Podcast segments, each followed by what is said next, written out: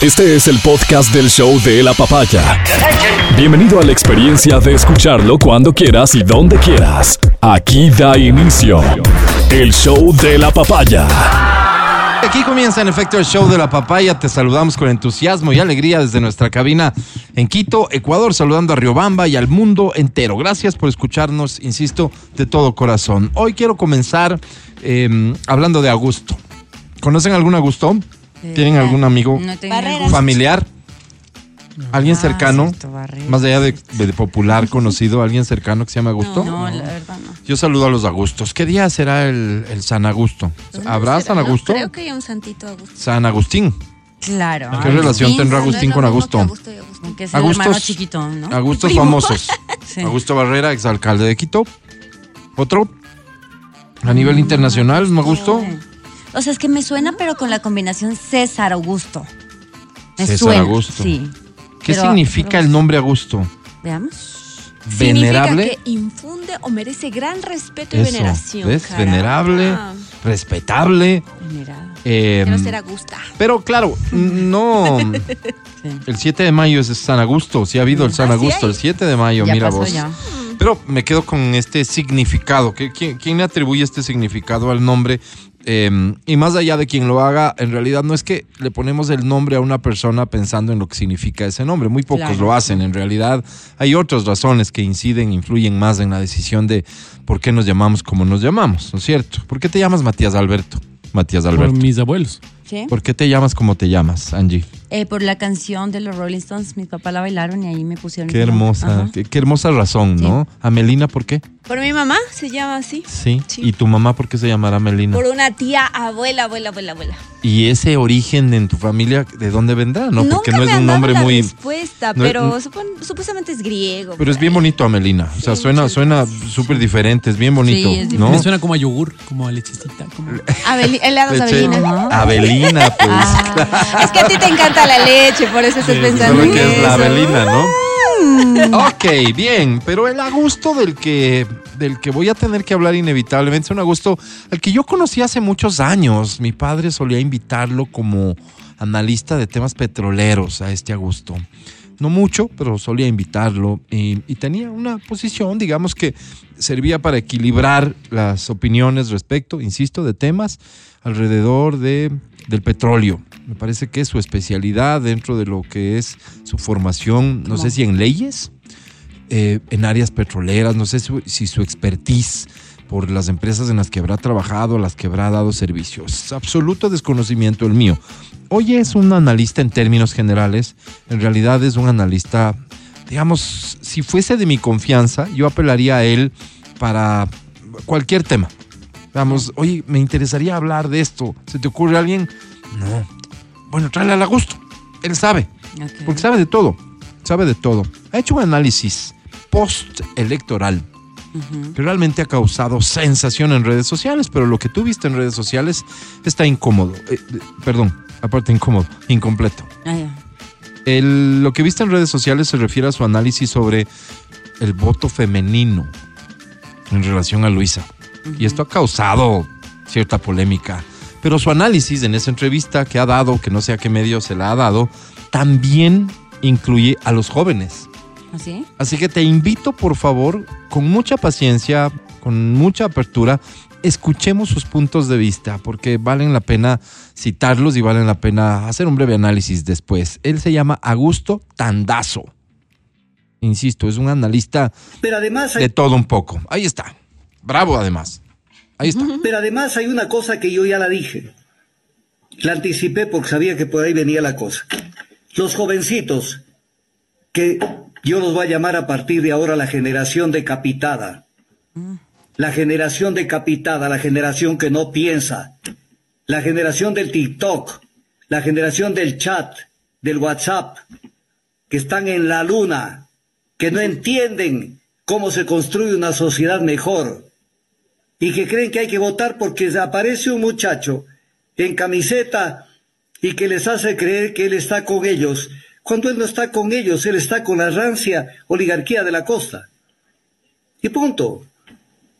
Y entonces, y le saca los muñecos de cartón y con eso se embelezan y les parece una cosa hermosa eso. Pero no solamente eso. Cuando yo miraba y estaba atento a la votación de mujeres de las mesas electorales, la mujer votó contra Luisa González, buena parte de las mujeres, y se, y se dio lo que yo anticipaba. La mujer creyó que estaba en competencia con Luisa González. Entonces, ¿cómo van a votar por una mujer, pues?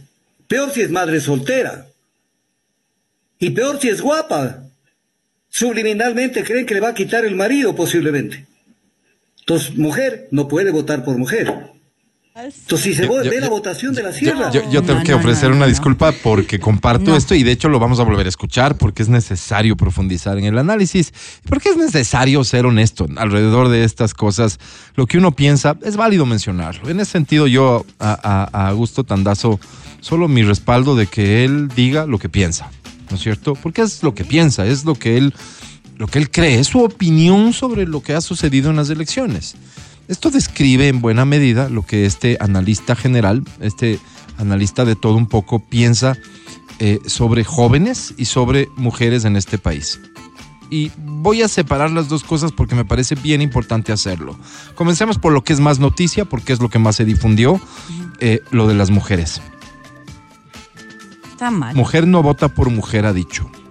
y hay cero. estudios, hay estudios cualitativos que en algún sentido le dan la razón. Ojo, no se ha profundizado como para poder determinar las causas. No he visto yo ningún estudio que me diga a mí que la barbaridad que el tipo se atreve a mencionar sobre la mujer no vota por mujer porque es guapa y le da miedo que le quite el marido. Eso yo no he visto en ningún estudio. Peor no, no que sea visto. competencia y peor Sí. que porque sea madre soltera. O sea, Em. de hecho es una de las luchas que tenemos las mujeres de apoyar a Mira, las que son. ahí- ahí es donde vale la pena la reflexión y, y a gusto, más allá de la crítica que se gana, eh, sin duda, nos lleva a hacer opinión y a reflexionar sobre temas que no son tan sencillos de concluir. Que sin duda existen mujeres que hoy por hoy, más que antes, pero siempre han estado listas, dispuestas, enfrentando las adversidades para defender sus derechos, entre ellos aquello de ser una persona digna y merecedora de absolutamente todo lo que cualquier otra persona merece siendo madre soltera. Es decir, que esto no constituye un estigma. Es decir, que por el contrario, se reconozca cuando una madre enfrenta sola el enorme reto de tener hijos y de criarlos y de que esto no sea estigmatizado. Esa es una lucha. Ya se ganó en esa lucha. ¿En serio creemos que todas las personas piensan así? ¿O si existen todavía hombres y mujeres que estigmatizan a una mujer por ser madre soltera? Yo me temo que todavía existen. O sea, en ese sentido, fíjate que estoy siendo medio abogado del diablo en favor de Agus. No. Creo que hay algo por ahí. Definitivamente no comparto, como él sí lo hace, que la generalidad de las mujeres piensan así, porque él se refiere a las mujeres respecto de mujeres. Ojo, aquí yo he hablado de la sociedad, hablo de hombres que estigmatizan a una mujer, entre otras cosas, cuando es madre soltera. Por supuesto, lamentablemente existe. Que haya mujeres también que lo hagan, sin duda debe existir. Pero él está hablando de que las mujeres no votan por mujeres y no votan por lo que su candidata. En otra parte, en otros fragmentos de la entrevista, es importante mencionarlo, él resalta como que ha sido una candidataza en realidad, llena de todas las virtudes y todos los valores. Dice él que entonces, ¿por qué otro partido político en algún momento va a candidatizar a una mujer después de lo que ha pasado? O sea, imagínense todo lo que conlleva su opinión.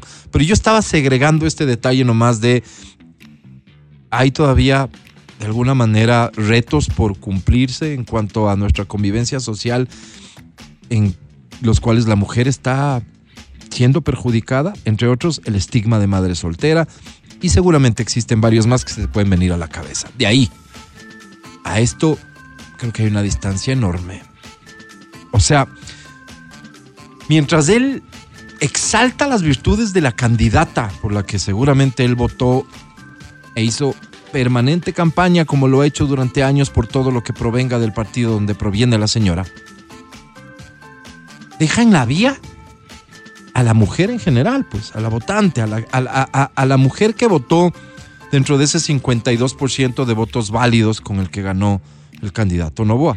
Que por cierto es súper importante poner números a esto, ¿no? Porque ya comenzamos a construir las historias de el 48% del país no está con el presidente. Ya vamos a ver cuántas personas representa el 48% de votos válidos.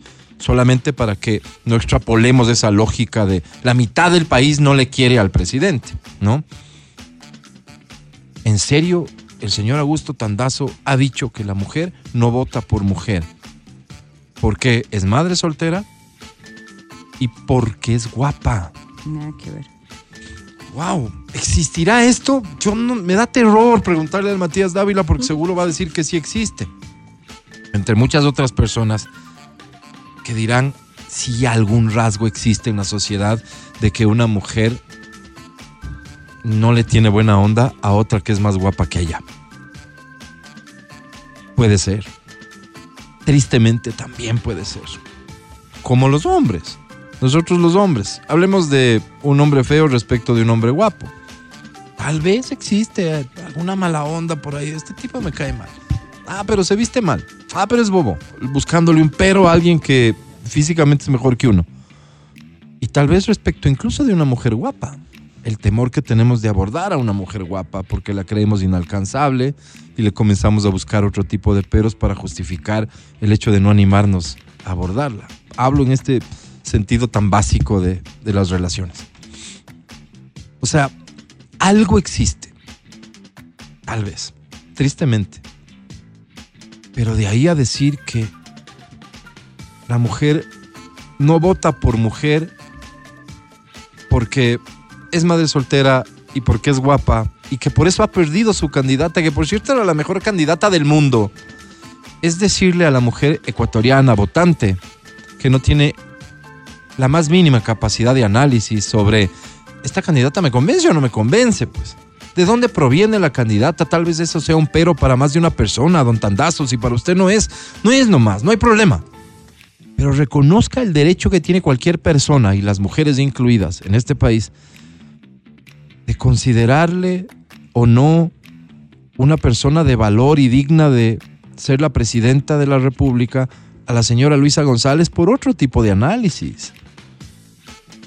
O sea, yo sí vi, distinto a lo que usted dice, porque usted dice, yo vi cuando votaban. Encima mentiroso, don Tandazo, porque ¿cómo, qué- ¿de qué se disfrazó? ¿De escritorio? ¿De esfero? ¿Cómo usted puede ver cómo votaban las mujeres? ¿En serio le dejaron que se acerque a ver cómo votaban? Ustedes que fueron a votar, sí se dan cuenta cómo es el cubículo en el que votan, ¿no? Como para que el señor así tan a la ligera venga a decir, yo me fijé cómo votan las mujeres. Y por último, hasta me imagino algún tipo de infracción representa este reconocimiento suyo de haber estado viendo cómo votan, porque el voto secreto. Prefiero solo no creer que usted cometió una infracción, sino que miente. Usted no vio cómo votan. Usted concluye. Usted concluye para decir semejantes cosas. Don Tandazo. No a todo el mundo le parecía la mejor candidata del mundo, su candidata, pues. No tiene por qué ser así. O sea, de hecho, a una mayoría de votantes no le pareció, por las razones que sean. Probablemente entre ellas, me atrevería yo a decir, incluidas los temas que usted menciona. Pero le decía, yo sí vi un estudio cualitativo de qué pensaban un grupo de personas sobre los candidatos distintos. Y lo mencioné aquí, lo, lo- platiqué. Uno de los problemas que tenía la candidata era para cierto grupo de mujeres, ahí sí, que no representaba lo que ellas querían en el sentido de ser una persona, una mujer independiente, y que parecía que estaba siendo sometida por otra persona. ¿Quién? Rafael Correa. Y hubo mujeres que decidieron no votar por ella por ese motivo. ¿Y que el machismo jugó en esta elección también como juega en la vida? Seguro que sí. Seguro que sí. Pero no salga con eso, pues. Con gusto. Basado en una mentira. Usted ha visto cómo votan las mujeres. Falso. Las mujeres de su entorno le habrán contado cómo votan. Y me cuesta creer que las mujeres de su entorno no votaron como usted les dijo que voten. Qué pena tener que ponerlo en esos términos, pero parecería que así se maneja. Las mujeres han protestado desde ayer que, que esto se publicó y que se viralizó con todo el derecho del mundo. Con todo el derecho del mundo. ¿Por qué habrán votado cada uno como ciudadano al margen de si es hombre o si es mujer? Y no crea, ni usted ni nadie, que el hecho de ser mujer le obliga a todas las mujeres a votar por la mujer. Porque de lo contrario está haciendo que una traición al género. ¿Qué clase de absurdos? que ningún otro partido va a, colocar a una candidata mujer porque después de esto que ha pasado, ¿quién se va a atrever a hacerlo? absurdos absolutos. Don Tandazo, absurdos absolutos. Y lo de los jóvenes. Eso es todavía más grave. Todavía más grave. Imagínese la generación decapitada. Que no piensan. Es súper grave lo que usted dice, súper grave. Volvamos a escuchar, por favor, a don Tandazo esta parte inicial cuando se refiere a los jóvenes. Gracias. Pero además hay una cosa que yo ya la dije. La anticipé porque sabía que por ahí venía la cosa. Ya sabía. Los jovencitos, que yo los voy a llamar a partir de ahora la generación decapitada. La generación decapitada, la generación que no piensa. La generación del TikTok, la generación del chat, del WhatsApp, que están en la luna, que no entienden cómo se construye una sociedad mejor y que creen que hay que votar porque aparece un muchacho en camiseta y que les hace creer que él está con ellos, cuando él no está con ellos, él está con la rancia oligarquía de la costa. Y punto. Y punto. Y entonces, y le sacan los muñecos de cartón y con eso se embelezan y les parece una cosa hermosa eso. Pero no solamente eso. Bueno. Cuando yo mira... Don Tandazo, me imagino que usted se refiere, por esta descripción que hace, a lo que el mundo conoce hoy como la generación Z, ¿no? Estos nacidos nativos del mundo digital, ¿cierto? Eh, ellos están, ¿de qué año a qué año se les considera de la generación Z? 90 a mediados de la década del 2010, o sea, entre 90 y 2005, nacidos en esos años, nativos digitales nativos digitales. Algunas características de la generación Z que gente relacionada con todo tipo de industria, incluida la industria de la política, intentan comprender. O deberían intentar comprender si algo esperan de ellos para saber cómo llegarles. Alguna información que hoy se conoce sobre ellos. Eh, me voy a referir brevemente. La generación Z, los miembros de esta generación son nativos digitales y se sienten cómodos con dispositivos y plataformas en línea. Son conocidos por su habilidad para utilizar aplicaciones, redes sociales y herramientas tecnológicas de manera intuitiva. Conciencia social. La generación Z tiende a ser muy consciente de temas sociales y políticos. Muchos de ellos se involucran activamente en la defensa de causas, desde el cambio climático hasta la igualdad de género, utilizando las redes sociales como una plataforma para el activismo educación en línea. La educación en línea ha sido una parte fundamental de sus vidas, especialmente, claro, sabemos todos en el contexto de la pandemia. Están acostumbrados a aprender a través de recursos en línea, lo que ha llevado a un mayor interés en la educación a distancia y la adquisición de habilidades digitales. Consumen principalmente medios digitales. Creen en la diversidad e inclusión, esta generación valora la diversidad en todas sus formas, incluyendo la diversidad étnica, de género, de orientación sexual. Son partidarios de la igualdad y la inclusión y a menudo exigen que las empresas y las instituciones se alineen con estos valores. Son muy dados a comprar en línea, tienen una mentalidad emprendedora, de- son más de, de querer tener su propio negocio que de trabajar para alguien. La generación Z muestra un mayor interés en la salud mental y el bienestar en comparación con generaciones anteriores. En resumen, la generación Z es una generación diversa, conectada y orientada a la tecnología, que se preocupa por cuestiones sociales y está influenciada por la era digital en la que ha crecido. Sus hábitos e intereses han moldeado significa- significativamente la cultura contemporánea. esta cultura, a la que nos guste o no, entendámosla o no del todo, tenemos que esforzarnos por ir de su mano si es que en algo dependemos de ellos. Si a ti no te perjudica el divorcio que pudiera existir entre tus hábitos, tu forma de entender la vida respecto de la de ellos, eh, entonces no vas a tener ningún problema con seguir viviendo. Pero ahí está esa generación que en este caso ha sido muy importante en la elección ecuatoriana. Decir que es que no piensan como usted lo dice, dice que andan solo pendientes de su teléfono. Sí, es que para ellos es una herramienta a través de la cual se comunican, a través de la cual aprenden, a través de la cual acceden a información, a contenidos, etcétera. O sea, son diferentes a lo que somos nosotros.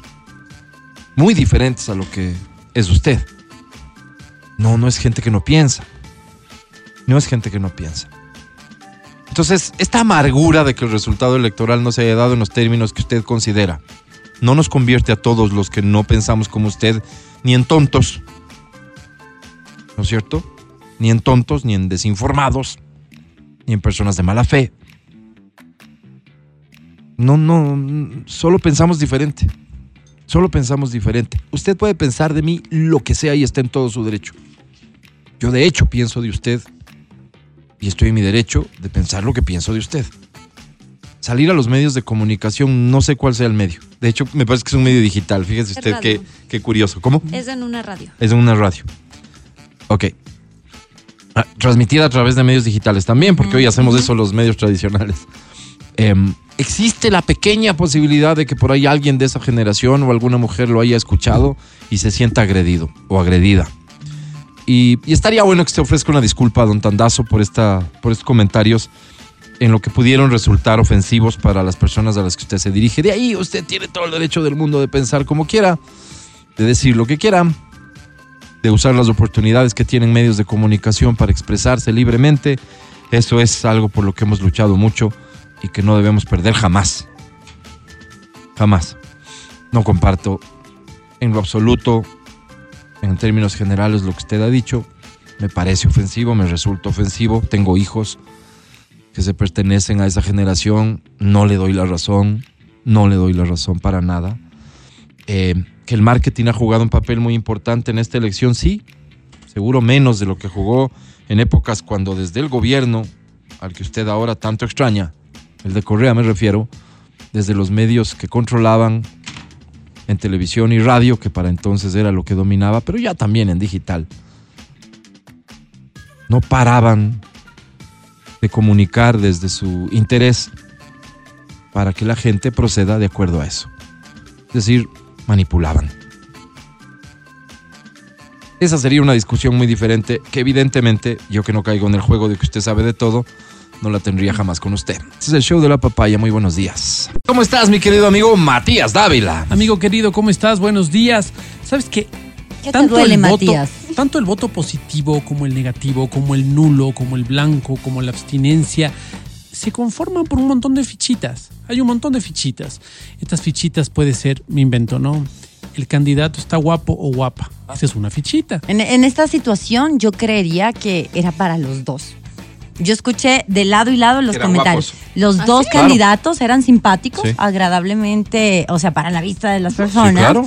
eh, sí eran atractivas. Si es que se Hay enfrentaba uno de ellos a un candidato particularmente feo, Claro, hay este decía- habría sido un factor tal vez Claro. algo importante, ¿no? Otra Claro. fichita podría ser el que el candidato sea de la Sierra o de la Costa. Sí, claro. Otro, otra fichita podría ser que sea hombre o mujer. Así otra es. fichita podría Así ser. ha sido siempre, amigo. Y así se van construyendo los votos. Entonces, cuando tú hablas de las generalidades, Sí. cometes grandes errores porque no es que las mujeres o los jóvenes hicieron o deshicieron. Tal vez la tendencia es que se marcó para un lado o para otro lado. Puede ser. Y eso habría que analizar. Sin embargo, cada grupo y hay que ver cómo vamos a cómo vamos a circunscribir ese grupo Sí. por edades, por localización geográfica, porque cada uno tendrá sus Por particularidades. por nivel socioeconómico. Es súper interesante analizar y decir, a ver, entre mi entorno, las personas de mi entorno, hablemos de una clase económica de tanto a tanto, de unos gustos de tal tal, Ajá. eh, se dio esto. Entonces, Sí. nosotros creemos que Sí. tal candidato o tal posición se dio por esta razón. Sí. Entonces, las generalidades a mí me complican. Y me Sí. complican porque. Le complican más al que las usa. y, todos caemos en eso a veces, ojo. Sí, ¿eh? sí, sí. La mayor parte de personas tenemos generalidades. Y quería mencionar algunas generalidades del otro lado. A ver. Eh, las mujeres se embarazan por gusto. O el tema de eh, si votas en la consulta, si votas sí, si votas no, eres, Eres narco. narcotraficante. O sea, estas generalidades son, nos hacen mucho daño a Sí. nosotros. Ve, más allá del daño, están erradas. Las generalidades erradas, siempre van a estar erradas. Ahora, yo te pregunto una cosa, y le pregunto a la, a la gente una cosa. Sí. ¿En qué piensan los jóvenes? Ajá. ¿En qué estos jóvenes, en, en línea gruesa, en qué están pensando? ¿Están pensando realmente en el reggaetón? ¿Es muy importante para ellos la vestimenta? ¿Es muy importante? ¿O qué onda? Sí, entonces aquí Lo- lo había que... La pregunta lo- es, ¿tú tienes hijos de esa edad? ¿Qué- ¿En qué piensan tus hijos? Exacto, entonces aquí había que poner... ¿Piensan en el reggaetón tus hijos? Los míos no, no. Entonces, Ah, entonces- hay una, hay una, hay una, una serie, creo que es de Nagio, Ajá. que pone a 100 personas. No sé si ustedes han visto, 100 se llama. Entonces son cuadraditos y los ponen a los 100. Entonces dicen que levante la mano la persona que y cualquier y empiezan a hacer cualquier cosa, cualquier tipo de estudio. Entonces las personas que en su vida han probado marihuana, pa, se van para un lado, entonces ya tienes una estadística. ¿no? De diferentes edades. De diferentes edades, de, de los dos sexos, de diferentes, o sea, un o sea está la- lo más diverso de la sociedad. Ajá. Entonces, ¿en qué piensan los jóvenes? ¿En qué piensan los jóvenes de, de Quizapincha? ¿Será que los jóvenes de Quizapincha de esa edad piensan lo mismo que piensan mis hijos? Obvio no. O, o los hijos de, de los señores de San Pueden haber algunos, algunos factores en común, pero habrán otros que, que, que no. Y puede ser que los factores en común sean muy Pregúntale hoy, a, pregúntale hoy a, a muchas personas de distintas edades qué es importante hoy. Te van a responder que el fútbol, sin importar su estrato social, su nivel educativo, muchas personas van a coincidir en ¿Qué eso. es importante? No todas. ¿Qué, en, qué pien- ¿En qué pensamos las personas que estamos 50 para arriba? ¿En qué pensamos? Sí. Yo te puedo decir que ahí sí, muchos de nosotros estamos pensando en temas de salud.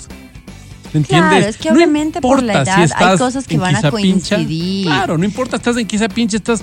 Pero los jóvenes, no sé si la mayor parte de ellos, o tal vez sea el tema sexual, uno de esos temas No. que les convoca, tal vez por el Yo tema siento que hormonal. algo que, por ejemplo, une a la juventud son los sueños y, y la idea de cómo te Alcanzar. proyectas. Tú, cualquier joven al que le preguntes, tiene una idea, tiene una aspiración, tiene un algo eh, que, que le mueve el piso, ¿no? O sea, eh, que, que hace que haga las cosas realmente. Yo siento que eso sería como lo, lo general, lo que los une. Ahora, ya que lo mueve, cuál es su meta, ya será muy independiente, pero el joven de por sí es soñador, es ambicioso, es visionario. Probablemente el que tú ponías, el de Quizapincha, piensa, no sé, agrandar la parcela de sus padres, eh, hacer crecer, o sea, casi siempre va de la mano. A veces un poco fantasioso, porque cuántos no pensamos en la juventud, voy a hacer esto, voy a hacer lo otro, y pe- yo, o sea, creería que es lo, lo- lo que une a la juventud, Oye, ¿no? y el o tema, sea, de aquí o tema- de allá. y el tema candente, ¿qué es una sociedad mejor? Yo quiero en este momento eh, hablarle a la persona de Manabí, eh, de, de, mm, me invento, de Flavio Alfaro y decir usted que votó por Correa o que votó por la opción correísta. ¿Qué es una sociedad mejor? Y decirle a la, seño- al- a la persona de eh, Riobamba, Seguramente usted que votó en contra, ¿qué es una sociedad mejor? Y son respuestas una- diferentes, claro. ¿A qué vas, amigo? diversas. ¿Cuál es tu conclusión? La conclusión simplemente es esta, mejor. ¿no? A, a- a poder entendernos a nosotros como Ujú. individuos. Ujú. No somos iguales. Sí, muchas veces yo creo que la política de forma perniciosa trata de hacernos creer que nosotros votamos de una forma o de otra porque respaldamos o porque estamos en contra. Ajá. No, estamos, o sea, somos cada uno. Yo veo que somos como una fundita de M&M. Sí. Sí, llenos de colores, ¿no? Algunos Correcto. tendrán más amarillo. Tú eres otros el tendrán negro, Matías. Al final todos otros tienen el mismo sabor, no sé si es el mejor ejemplo. Sí, sí, sí, sí.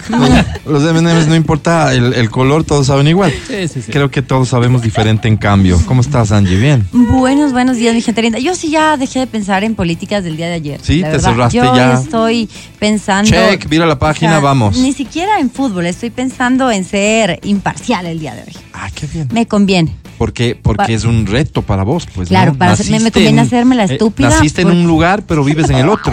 Sí, no, y me conviene hoy hacerme la tonta porque de verdad desde ayer me han escrito un montón de gente a decirme, te apuesto. Una de las cosas que yo tengo como cábala para que a Colombia le vaya bien es no apostar. Es primero, no es porque no crea en mi país. No apuesto nunca cuando juega Colombia. Segundo, no me No gustan se las pone la apuestas. camiseta.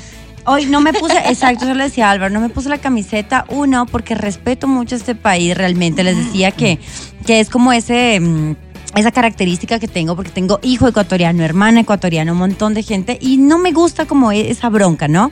Y aparte sí, porque venimos después de un 6-1 que nos, nos golearon acá, entonces como que no pinta muy bien para Colombia. Sin embargo, hay un poquito de fe en el fondo de mi corazón, así que así están las cosas, mis chicos, así están las cosas hoy.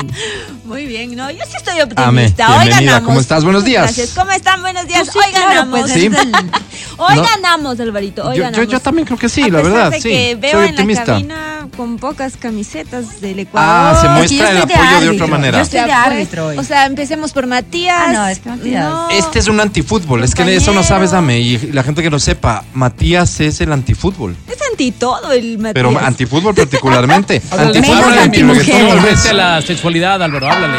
Sí, menos antimujeres. Ahí sí es muy pro, muy pro. Pero, pero sí, hoy nos va a dominar el fútbol, seguramente, en las pláticas, en, en- en el estado de ánimo.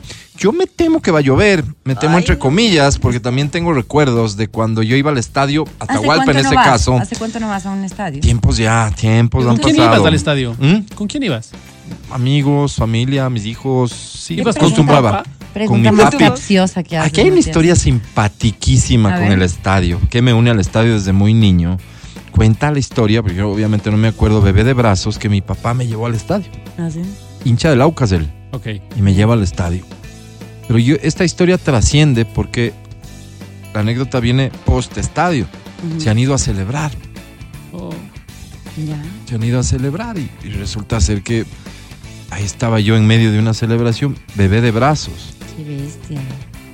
pero que había había unas chicas que me que se Ah. ocuparon de cuidarme. ¿Sí? Sí, sí, sí. Qué buena que es la gente en Quito. alguna- Pero que había había unas chicas que me que se Ah. ocuparon de Caramba. cuidarme. ¿Sí? Sí, sí, sí. Qué buena que es la gente tener en Quito, algunas, ma- Álvaro. algunas madrinitas por ahí. madrinitas. Madrinita. ¿Dónde estarán esas Entonces no madrinitas sé si de hay ahorita? que será y en que así lo estarán pues las madrinas. Eh, básicamente ahí seguramente nace, pero soy mucho del fútbol, eso sí, yo me encanta. Hoy voy al estadio a los años. Siento que recuerdo que, mejor dicho, Feli, eh, eh, dame la razón o, o no. Cuando ha llovido, a Ecuador le ha ido bien, aquí jugando en Quito. Tengo un par de recuerdos en mi mente, un partido contra Chile que se inundó Era Bolivia, salvajemente ¿no? la ¿No era cancha. Bolivia? Yo recuerdo que era Bolivia. O si en son el varios. Atahualpa. O si son varios partidos, pero, pero se tuvo que aplazar el partido durante horas porque, porque la cancha estaba totalmente inundada. Sí, Y así cierto. han habido un par de casos más en que tras llover muy fuerte a Ecuador le fue bien. Así que creo yo que estamos entrando en época de lluvias. Podría llover, prepararse los que van al estadio. Básicamente por eso lo menciono. Pero, pero le das, perdón, perdóname un segundito, que, que el Álvaro tiene criterio, porque si no, si supieras algo de fútbol, te preguntaría a ti, Matías, pero el que tiene acá criterio de fútbol es Álvaro. Eh, ¿Le das alguna oportunidad a Colombia de que sí venga a ser lo Como suyo? todo partido. Sí. Además hay algo Porque que veo a mí gente me demasiado preocupa. confiada. No, no. Sí, es peligroso. es Eh, El exceso de confianza es como la generalización en realidad. Y yo la verdad creo que a veces conviene manifestar un exceso de confianza para transmitir este positivismo. Pero muchas veces los que transmitimos ese exceso de confianza dentro estamos como temerosos. Claro. Colombia es una selección importante, tiene grandes jugadores y algo que me preocupa particularmente, más allá de que hoy estén atravesando no el mejor de sus momentos, ojo, Total. es que James aparentemente ha regresado. O sea, Sí, tuvo un gran partido el anterior, el anterior. un gran partido en general. Ese James constituye un peligro extra, así está en medio de una selección que todavía no termina de ser fuerte. Cuajar. Entonces siempre va a ser un riesgo, no estás jugando con cualquier equipo. Fíjate lo que nos costó ganar el partido anterior, lo que nos costó con una selección súper discreta, súper. Si hoy están en un buen día los muchachos ecuatorianos, tienen las de ganar sin lugar a dudas. Oye, amigo, Mm. a mí me llama mucho la Ah, sí, atención. Matías, lo veo con muchísima, no sé, con ternura el tema de tener papá e hijo yendo al estadio. No sé, tal vez desde pequeño vi eso, que no vi en mi casa, ¿no? Mi padre se esforzó mucho para que pasara, pero no pasó, Pero eres vos. no pasó. Pero Claro. tú. Pero veía, por ejemplo, a los primos que decían, oye, es, vamos a hacer Qué tal cosa. No, porque hay fútbol. Sí, claro, pero- el fútbol paraliza, pues obvio. Pero después del fútbol. Bueno, entonces cuando ¿Cómo vuelva del, estadio. fútbol? ¿Al estadio te vas? Sí, con mi papi. Entonces te iban llevaban. con el papi al estadio, ¿no? Pero Entonces- ni así te daban ganas. No, no, no, les- No no le le cachaba mucho el, No. tema, no. Le. Entonces yo digo, qué bonito. La empanada, el helado que se pega a la Eso lengua. me contaban. Bestia. Eso es lo que me Eso contaban, es claro. Nos pegamos las estadio. empanadas, pasamos ahí. Cuando no mataban gente, pues o en sea, los ni, estadios. No, oye, pero ni por comer. Es que Matías es tan A, dramático. a lo que digo, a lo que digo No es había que violencia. luego ¿Habrá llegó- luego existido llegó algún época- episodio de estos? Y... luego llegó una época salvaje, pues. Luego llegó una época salvaje, pues. Cuando, no sé, yo, yo veo, por ejemplo, el que iba del Aucas y el rival. No sé cuál es el rival tradicional del Aucas, no sé cuál sea. Pero, pero estoy seguro que se sentaban a pegar unas cervezas después. Mm. Por porque supuesto. Esa era la, esa era Por la sociedad supuesto. que teníamos, ¿no? Y creo que el menos- Aucas, de hecho, es el, el que más ha mantenido siempre esa unión, unión familiar de generación en generación. Sí, sí, Me atrevo sí, a hecho esa- algunas A mí me da entrevistas. ternura y el la Aucas es. del El es Aucas, el Deportivo Quito de también hay que reconocerlo. ¿no es Oye, cierto? Melina, ¿usted es técnico, Macará? Era Macará. Era, ya no ¿no? soy nada. Él les iba a contar ¿Abandonaste hace rato, hace rato, pero yo sí iba al estadio. De hecho, iba como mascota. Ustedes saben qué son las mascotitas. No es que me Claro. disfrazaba de No, mascota. de los niñitos Sí, que de entran niñitos, con los jugadores. Yo salía Ah. de mascota con los jugadores cogida ¿En de la mano. Sí. Hasta como los 10, 12 años, creo. Y Oye, estaba grandecita. ¿te puedo hacer una ¿A qué- ¿A qué- pregunta? ¿Con qué jugador? ¿Alguien así No famoso? No, nada. ¿no? Eh, eh, ¿Cuál ha sido Chiri, así tu, tu crush? ¿Has tenido algún crush de fútbol ecuatoriano No, o internacional? no. Eh, o sea, me, me parece guapísimo el arquero. Se me fue, ¿cómo se llama nuestro arquero ahorita? Que no es ecuatoriano. El Dida Domínguez. El- No, el- yo sí, sí, sí, el nombre. El, eh, ay, Galíndez. Usted, Hernán Galíndez. Galíndez me parece simpático. Pues ese es tu estilo. Sí, hoy, O sea, hoy ¿te voy gustan por argentinos? Galíndez. Hoy vas por ¿Argentinos Galíndez. te gustan? Claro, porque Sí, no. ¿Qué jugador ecuatoriano te gusta? Claro. Galíndez. Eh, Galíndez, que es de Rosario. ya campana. Ok, ok, está bien. Oye, también tenemos que compartir con ustedes buena música porque nuestro equipo de producción musical trabaja arduamente como para que Así por es, estar claro. charlando Así nosotros es. no demos paso a, a esto. Así que enseguida regresamos. Gracias por escuchar el show de la papaya. Buenos días. En todas partes. A la hora que quieras. El podcast del show de la papaya. Este, historias de estadio, ¿qué te parece si vamos por ahí hoy? Historias de estadio, lo que recuerdes cuando eras niño, cuando eras más joven, ibas al estadio. Eh, ¿Por qué ibas al estadio? ¿Tu familia era la que iba al estadio? Hay muchas personas que hoy siendo adultas de niños, su familia tenía la tradición de ir. Cuando entonces, y recuerdo a, a partir de un mensaje, se llevaban a cabo los dobletes y hasta los tripletes en el estadio. O sea, seis horas continuas de fútbol. ¿En serio? Tres partidos a la vez. Ni el cine América, pues. Exactamente, a las, ya después de todo este tiempo salías del cine. ¿Cuántas Wow. películas avanzamos en ¿Te el cine América? imaginas? Yo veía a los dos, ¿no? Porque me invitaban, entonces yo solía. ¿Quién te invitaba? Solo paréntesis. Los amigos, ¿no? ¿Cuántas películas pasaban en cine Dos, continuo? Álvaro, dos. Eran dos. Dos, una tras otra, Sí, una tras sí. otra. Entras a mitad de función. Claro. ¿Y ¿Es cuánto cierto? costaba? ¿Cuánto Es costaría? que sucres, pues, dame. Pero no Pero era solo... más o menos. No, ni idea. Pero no era solo en el cine América, porque cuando Todos yo, los cines. Cuando yo no vivía en Ecuador, pero venía de vacaciones, había el cine Colón. No sé si se acuerdan, donde ahora queda el, Cine KFC de la Colón. Ajá. Ah, el por cine supuesto. Colón. Claro, yo me acuerdo chiquita eh, que venía y pagábamos la entrada y te dejaban entrar a media película y te podías quedar la siguiente. Entonces no era solo el, El cine tiempo que América, quieras, o sea, de era hecho. de, de cualquier Así tipo de funcionaba el cine. Sí, ¿no? función continua. Pero el cine América era porno, amiga. Yo sé, yo sé O sea, que es el cine es América.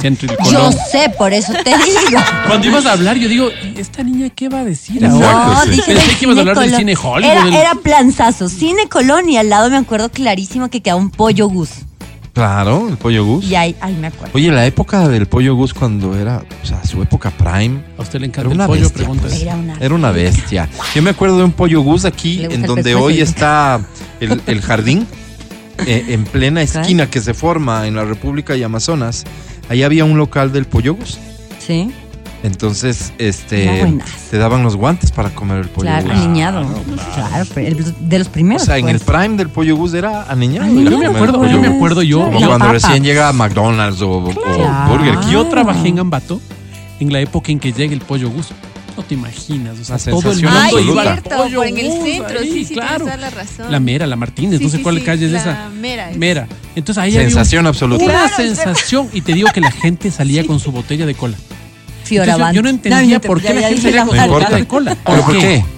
Porque el combo, voy a decir cualquier cosa, el combo costaba 3,50. ¿Sí? Ya. Pero si desarmabas el combo, desarmabas, despedías todo del combo, pero con la botella de cola te costaba 3,45. Entonces te ahorrabas 5 centavos, pero te tenías más cola. Interesante. Entonces, Marketing. estos zambateños ¿Quién que todo el es tiempo, todo es negocio. todo es negocio. Claro, descubrieron salieron- eso. salieron Amelina, con su- de hecho, ya vino ahorita con unos chocolates que a vender, o sea... A vender, no, les traje, güey. Ah, perdón, Yo sí le voy a dedicar un programa completo en los próximos días de Ambato, porque hay un montón de cosas lindas que decir de Ambato. pero nos distrajimos un ratito. Del fútbol. La idea es del estadio, historias de estadio. Estos, estas jornadas largas, ¿no es cierto? En donde o ibas en familia o si ibas entre amigos, te acababas la cerveza. Cerveza que se vende, se vendía, me imagino que todavía, En vasos. en vasos gigantes, ¿no? El Ah, vaso de gigante. Ah, Claro, claro. donde entraba todo, me- toda la Toda la botella. botella. Ujú. Entonces te servían el vaso. ¿Cuántas te pegabas por partido, por ejemplo? ¿Cuántas se avanzaban por Oye, partido? sí, podían ser varias. ¿Unas cuatro? Lo interesante de esto es que le tenías que poner hielo. Porque de qué manera en un estadio conservas la cerveza en la temperatura deseada. Y en la mano. Te estoy hablando hace rato, ¿no? No sé hoy si es que hay sofisticados sistemas de, eh, de enfriamiento de, de la bebida que se expende en el estadio, pero en mi tiempo nada que ver. Las jabas estaban apiladas en el pasillo, ¿no es cierto?, de la localidad a la que fueras. Y le pedías de lejos, porque ya sabías el nombre de la persona que vendía y te subía un vaso. Que tenía que tener que hielo. no te- que no un cacho. pedazo de hielo grande. Ajá, como Le de- rompías, picabas el hielo, El de los literal. del chimborazo. eh, Como el, Haz de cuenta. del- del chimborazo. Entonces esto algo le cambiaba el sabor al final a la cerveza porque se iba derritiendo y era agüita, pero ese era el sabor de cerveza Característico de... de estadio, Ujú, acompañado de empanadas de morocho con un ají que es particularmente bueno y sabroso. Y, y, y si no estabas en plan de tomar el helado que se pega a la lengua, muchos lastimados los labios con este Ay, helado, Sí, me pasó. se por- pegó y, se lastimaron porque se jalaron muy Ay, fuerte. no. Oye, Entonces sí se lastimaron. ¿y qué pasaba en el entretiempo? Eh, al baño Al fijo. baño. Y luego depende en qué Ay. localidad estabas. Porque el estadio Atahualpa en tribuna era otro nivel. Tenías un patio de comidas. ¿Qué? En el, eh, perdón, en tribuna, en palco. Un patio de comidas en la parte posterior. Entonces ¿En ahí te podías ir a comer que hornado y las cosas de estadio, eso sí, no, no cambiaba el menú, pero era, un- era- hacia atrás, entonces ya te servían diferente, ya te tenías ciertos lugares donde sentarte a comer y cosas así. Depende qué, eh, insisto, a qué localidad ibas. ¿Cómo ves tú Pero al el baño hecho, fijo. ¿Cómo ves tú el hecho de que, claro, la nueva infraestructura en los estadios ahora te traiga nuevas marcas y ya no sea necesariamente la comida tradicional de estadios, sino comida de un patio de comidas? ¿Cómo lo ves? ¿Lo ves con nostalgia? ¿Lo ves con... Pero no necesariamente pasa, ojo, no sé de dónde sacas eso, porque que hay más oferta, hay más oferta, sin duda, hay. O sea, de hecho, cuando se inaugura el estadio de liga, sí, este, perdón que lo haga al aire, mil disculpas, pero me dicen que no tenemos señal en Riobamba, ¿podrían, por favor, informar eso y, y comentar qué pasa? Que en Riobamba hay problemas de señal, gracias. Ya, Matías, ¿cómo le gritas así? en, este, el estadio de liga, cuando se inaugura, vos vas y te encuentras con otra oferta gastronómica. ¿Sí? Entonces era como, wow. Pero Ya, tipo que... Las de Moroch. Tenías ciertas marcas de pollo, ciertas marcas de pizza. Que me imagino que al era otra principio lo cosa. bestia, pero ahora... No, no, ¿listo no, no, no duró mucho la- tiempo. Ah, no duró. Todavía se venden esas cosas, Ah, ok. pero inevitablemente llegaron lo típico. Oye, no puedo ¿No? dejar de recordar al señor del hot dog del partido. De ese que se viralizó. Qué ¿no? sabroso se... El señor estaba así, el buscando, golazo y ¿no? pegándose. Sí, Hubo los una de marca em- que le estaba embutidos, buscando, ajá. sí. Pero claro, claro. Hot dog también es clásico, claro. Pues. Este, mm, también la sabes qué salchicha? vendían. Sí, me gusta. ¿Sabes qué vendían que no era tan agradable? El emborrajado de pata. ¿Ah, sí? de pata. No puedo creer. Ajá. A ver, emborrajado eso. de Emborrajado pata. de pata. Y pasaban en esta ¿Qué es eh, eso? super bandeja. Y si vos estabas en la grada de arriba, tú veías cómo brillaba por el sol esa vaina. Entonces asumías la cantidad de grasa. grasa que tenía eso. Y claro, había un montón de gente que, el- que- que feliz se mandaba el emborrajado de pata. Para mí no era plan de estadio emborrajado de ¿Venden pata. espumilla? No, que yo me acuerde. Yo no he visto. No, de dulce el helado. Mm, Solo el... la- Y que después fueron varios helados, pero el clásico es este helado de que Hielo se conserva seco. en hielo seco, Mm. ¿no es cierto? Eh, Que tiene chocolate encima. sí. pues, tienes dos, si no me equivoco, dos están muy sabores. aniñados. No, ¿A qué estadios hay tres. han ido? Siento que han ido a ver a la NBA. Hay tres, hay tres, hay tres. Dime si ¿Qué hay más, por pasa, favor. Está el de mora, está el de leche chocolate y está el de chicle. El de chicle. ¿Qué más Este, colorante no puede tener, no? El de chicle. Claro, claro, Uy, claro. Pero esos helados son buenazos, en serio, buenazos. Qué rico. O sea, ¿Y hay, un, ¿Y hay una tradición comer sí vale post-fútbol o no? ¿O ya ahí cada uno? Cada uno? afuera sí. hay Depende del resultado. Depende de un montón de cosas. Mm. Hay hinchadas que sí tienen sus, como sus planes. Pero así una cosa tipo Plaza de Toros después de. No, no, no, no. El after, no. dice No, no, Matías no. Dávila. no. Bueno, ¿sabes qué? Ahorita que estás preguntando de anécdotas, yo me acuerdo una cuando estaba en quinto curso. eh, ya, ya me gustaba bastante Liga Deportiva Universitaria por dos amigas mías que son súper liguistas. En especial una, la gata, que le mando saludos si nos está escuchando. Oye, qué fan esa niña. Primero que era de las cheerleaders de Liga. Entonces se conocía con un montón de gente de Liga y un día me dice partido Liga Barcelona. Mm, Vamos. mm. Yo sin camiseta, porque ya saben que no me gustan las camisetas de fútbol, de liga menos iba a tener en ese momento. Entonces yo fui X, random, así, nadie me identificaba de qué era. Ella sí iba con su camiseta de liga, con el pañuelo, con se llevaba con los de la muerte blanca. Bueno, era Hincha, hincha. conocida, conocida. En una de esas, era cuando yo no sé si sigan teniendo algún tipo de, de problemas como estos que les voy a contar, pues yo estaba en, en la barra brava. Estaba, no sé cómo terminé ahí con En el estadio de Liga. en el estadio Liga, en el lado donde está la muerte blanca. Ya. Ahí estaba yo, Mm. ahí medio volando y ya, Ya. y no precisamente Sí, sí. volando. Y cuando mete Liga gol, me acuerdo que los del Barcelona que estaban arriba. En la de- bandeja alta, claro. Oye, me cayó Orina. pipí. Ajá. No. Sí, sí, claro. Salió oliendo a pipí. Sí. Nos cayeron, bueno, a unas chicas que estaban más adelante les cayeron monedas en la cabeza. que Lluvia dorada. La lluvia dorada. No, no, no tiene, o sea, ya, ya sé lo que es un golden shower. que no precisamente porque lo haya buscado. Esa fue mi experiencia en ese partido, así que créanme que Ni quedé más. curadita y dije, vean, la próxima que vuelvo, vuelvo a, a la zona más tranquila, a la zona VIP, a palco, a lo que sea, pero no me maltrato esa forma. Y, y, y claro, Terrible. para no dejarle solo al Matías en esto que él quiso agrandar, pero sí se han registrado episodios de violencia salvaje, accidentes, este, porque lamentablemente entra gente que, que indeseables que, que, que son violentos, entonces frente a cualquier cosa que ellos consideran una provocación o de hecho va premeditadamente a realizar este tipo de cosas, daños a los estadios, son sus enemigos, Yo creo que en el son momento, sus enemigos mortales los del otro equipo. el momento en el que subes Sí. cualquier cosa a pasión, hay estas cosas. El momento en el que hay. Pero yo no creo que la pasión necesariamente sea negativa. O sea, mira, eh, he visto pues personas se dan de puñetes porque uno es católico y el otro es evangélico. Claro. Y vos No, dices, ¿es en serio? Y esto?" llega el amigo y le dice, Yo hubiera bien dado esperado por que se den de, católico. de bibliazos, pero no de puñetes. Entonces es una locura. O sea, Sí, dices, sí, no, no, no, no. Sí. Absurdo, absurdo, absurdo. Lamentablemente el fútbol no está al margen de lo que pasa en la sociedad en general y ha sido escenario de muchas cosas. En el mundo entero, Ecuador Eso lamentablemente no ha sido la excepción. Ecuador más bien es de los países no tan. Claro, tan no, no, violentos. México, contaditas. México ha tenido unos escenarios bien Argentina. Claro que sí, México, Argentina. Los Por hooligans. favor, en Europa. Claro que sí. Claro, no, no, o sea, lamentablemente sí hay de esto. Sí, claro que Quiero sí. referirme brevemente a historias que me cuentan. Sin duda A ver. alguna, ir al estadio es la mejor experiencia que puedo recordar. Desde que tengo cinco años, gracias a mi tío, los tripletes y unos excelentes cotejos.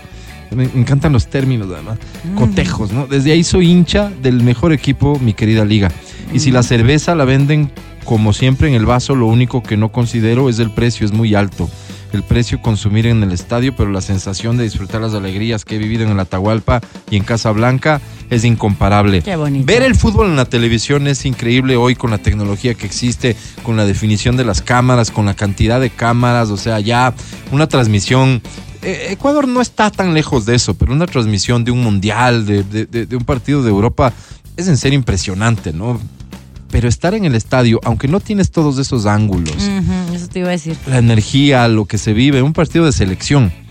Eso en serio sí es, sí es otra cosa. O sea, sí sales, sí sales hincha del fútbol cuando estás eh, en, en el estadio. Puede O pasar. sea, gritar un no gol y abrazarte en el estadio Con es quien del otro lado. Con el vecino. El, el problema es que yo normalmente me identifico con el señor del hot dog. Yo puedo estar perfectamente comiendo cuando me tira un gol y ya no vi. O sea, ese es el problema. Soy un Despistadita, poco mi amiga, un Sí, un poquito despistada y tragona. otra anécdota dice, este, 2009, cuando Ecuador jugó contra Uruguay y no pudimos clasificar a Sudáfrica 2010, Ah. hubo una gran pelea en la General Sur donde queman las papas en el Atahualpa. Y Antonio Valencia se quería subir a la general porque les lanzaban botellas y hasta un galón de agua.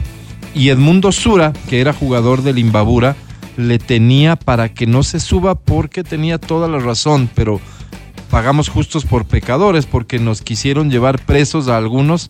Se cayeron en la fosa que está entre la general y las mallas y se rompió la pierna uno. Incluso salió en el programa de televisión que daba en el canal Ecuavisa, pero muchos nos catalogaron como vándalos y no hicimos nada. Solo estábamos junto al grupo que lanzó todo eso. Qué fuerte La experiencia. pasión, ahí está. Cuando no tienes que estar en el lugar, o sea, cuando te equivocas, ¿no? Del lugar donde debes estar. Va, pagan justos por pecadores. Este, mi mamá llevaba una canastita y hacíamos hasta tipo picnic. Oh, Ay, qué lindo. ¿Se Ahora creo que ya no te dejan Ya no entrar te han de nada de eso, no, tienen que, por seguridad, cuidar todo lo que metes. pues. De hecho, las correas, los cinturones no puedes. Exactamente, No, hoy vine sin ay, qué correa, se me está cayendo el pantalón.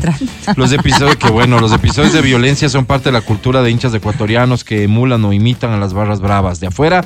Y el problema radica en que los mismos directivos de equipos llamados grandes auspician y entregan entradas a estos malos aficionados. Sí, hay, hay teorías sobre esto porque básicamente estos aficionados radicales también son los que están alentando todo el tiempo y los que muestran apoyo no solo en el estadio cuando juega de local, sino a donde vaya, ¿no? O sea, ahí están Las los buses que van llenos de estos claro. de estos hinchas. Soy así de oyente de su interesante programa, ya no me gusta cómo comienza, interesante. Álvaro. Mm. Hablaba la señorita del equipo Macará de Ambato, pero los ambateños no saben por qué ese nombre de Macará. Macará es una bonita ciudad fronteriza con Perú, en la provincia Sí. de Loja. Yo sé. En mi paso hacia el país del sur y por el indicado punto fronterizo, escuché una versión sobre el origen del club del fútbol Macará ver, de Ambato.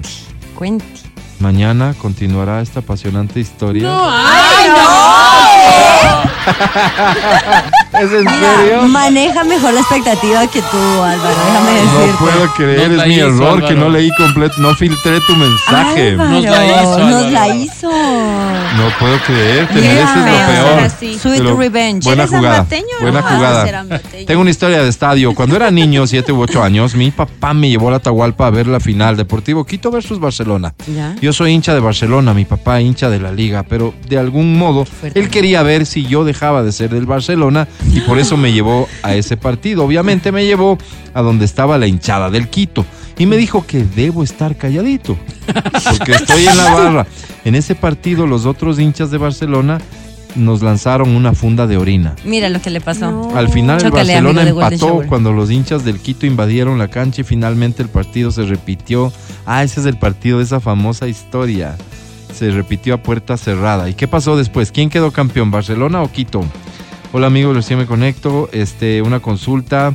Ah, bueno, están averiguando de quién es la chica simpática nueva. Ah, Preséntate, por favor. Preséntese, mi Preséntate, reina. por favor. Edad, gustos, Como dice la aficiones. síganme en redes, por favor. Por favor, Sí, sí, no hemos- Si quieren conocerme, síganme en No redes. hemos ¿Cómo promovido tus ¿Cómo redes. ¿Cuáles son? En ¿Cómo todo te como encuentran? Amelina Espinosa, en todo, en todo. Amelina Espinosa. Muy bien. No Amelia, no Abelina, no. No, Amelina Espinosa. Te dicen de todo. ¿no? Sí, de todo. Amelina Amelia, Espinosa. Amelina, es la nueva todo. incorporación del show de la papaya. La Sí, en efecto, muy simpática ella. Disfrútenla y vayan a ver sus redes sociales. extranjera, Álvaro, tú vienes de Ah, caracho. Exacto. El podcast del show de la papaya. Sí, cuando yo planteé la inquietud, me decían que como para Liga la altura ha sido fundamental, para Ecuador la lluvia. Esto en relación a nos favorece o desfavorece si llegara a llover hoy en el partido frente a Colombia en el estadio de Rodrigo Paz Delgado, la Casa Blanca, el estadio de Liga Deportiva Universitaria de Quito, en la tarde. El partido se juega a partir de las 6.30 de la tarde, si no me equivoco. Y estoy chequeando el, eh, pronóstico del clima. Ajá, ¿y ¿sí? qué dice? ¿Qué dice? A partir de las 6 de la tarde hay un 25% de probabilidades de lluvia. ¿Quién te dice? El Enami. ¿Quién? Este Ah, mi, no. mi teléfono. Ay, Ah, ay, no ya. creo en tu Le teléfono. creo más a tu teléfono. Mi teléfono. Le creo tu teléfono y no al. El 25% de probabilidades de lluvia se mantiene hasta las 9 de la noche y después desaparece toda probabilidad de lluvia. Ay, qué lindo. o sea, en pleno partido va a O esto es o esto es en serio un acuerdo al que la FEF ha llegado Con, San. Pedro. con quien toma este tipo de decisiones a nivel Global. este global, Claro. ¿no es cierto? Y eso eso solo daría cuenta de una gran dirigencia deportiva, Sí, de acuerdo. ¿no es cierto? O solo. Dios está con nosotros. Y esto viene pasando desde el jueves, cuando ya parecía que empatábamos el partido y de pronto este jugador tan cuestionado, tan criticado, es el que le da el gol de la victoria. El domingo, mira lo que pasó. Y hoy llueve para que Ecuador gane. Mira, Eso Mateo. querría decir simplemente que Dios nos sonríe. En Así cualquiera es. de los casos, sea gestión de la dirigencia o sea gestión del Diosito. ¿Sabes qué? ¿Le Ya, puedes ya, preguntar ya, a. Dios? ¿Cómo, ¿Cómo es cuestión de Diosito? Puedes pre- preguntarle al chat. Le puedes Jesús, preguntar a Dios si, si existe la posibilidad de que nos pueda ayudar para que hoy llueva. Verás, yo soy medio medium.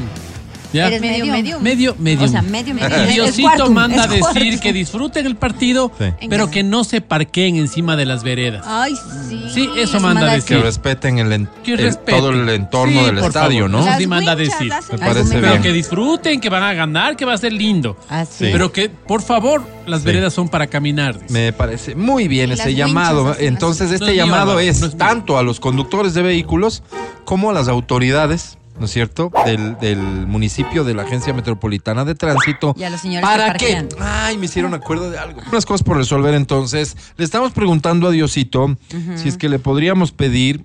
Mira, el mensaje textual, A ver. si no sabes de lo que estamos hablando, es que existe una aplicación Pregúntale que se llama Jesús. Pregúntale a Chat Jesús. con Jesús. Chat, con, Jesús. ¿cierto? Entonces es le, versión pirata. tú le dices cosas y Jesucito te contesta. Sí, Álvaro. Entonces, respetuosos como somos, le decimos, Jesús. Le- pero le dijeron que hay una colombiana en el medio. No, si quieres la aclaramos en un ratito. Jesús. No creo que le importe. No, es que fíjate, es que, es que fíjate que no, no le estamos diciendo Jesús, queremos que gane Ecuador. ¿Quién gana? Sí, No, no, ¿quién no, va a no. ganar? No, Ay, no, no, es no, no, no. Escuchen, por favor. Jesús, ¿podemos pedirte que llueva hoy en Quito a eso de las 6 de la tarde? Estás pidiendo lo mismo, Álvaro. Ok. Claro. Entiendo tu deseo de que llueva en Quito a las 6 de la tarde. Sin embargo, quiero recordarte que soy Jesús, pero también soy Dios. Tengo el poder de hacer milagros y responder a las oraciones. Ok. Pero eso no significa que siempre concederé todos los deseos o peticiones específicas. Eso es que ya perdieron, Álvaro. Cuando se trata del clima y los fenómenos naturales, hay una serie de factores complejos involucrados que están más allá de mi control directo. Esta parte no me gusta. Ya dije. Pero es Jesús, Álvaro, hacer La lluvia es necesaria para mantener el equilibrio en la naturaleza y proveer agua para la vida de la tierra. A veces el clima se rige por leyes naturales establecidas por Dios. Sin embargo, puedo asegurarte que siempre estoy aquí para escucharte y ofrecerte consuelo en cualquier circunstancia. Mira, ¿Por qué ya- menciona lo del Ya consuelo? les ¿Qué sabe? Ay, Dios Oh, Si ya, algo sabe y yo pues no quiero Siempre puedes confiar en mí y orar por lo que necesites. Recuerda las palabras del apóstol. Pedro, Ah, perdón. echando toda vuestra ansiedad sobre él, porque él tiene cuidado de vosotros. San Pedro, Pregúntale ¿no? si eso de que del consuelo me lo dijo por algo en particular.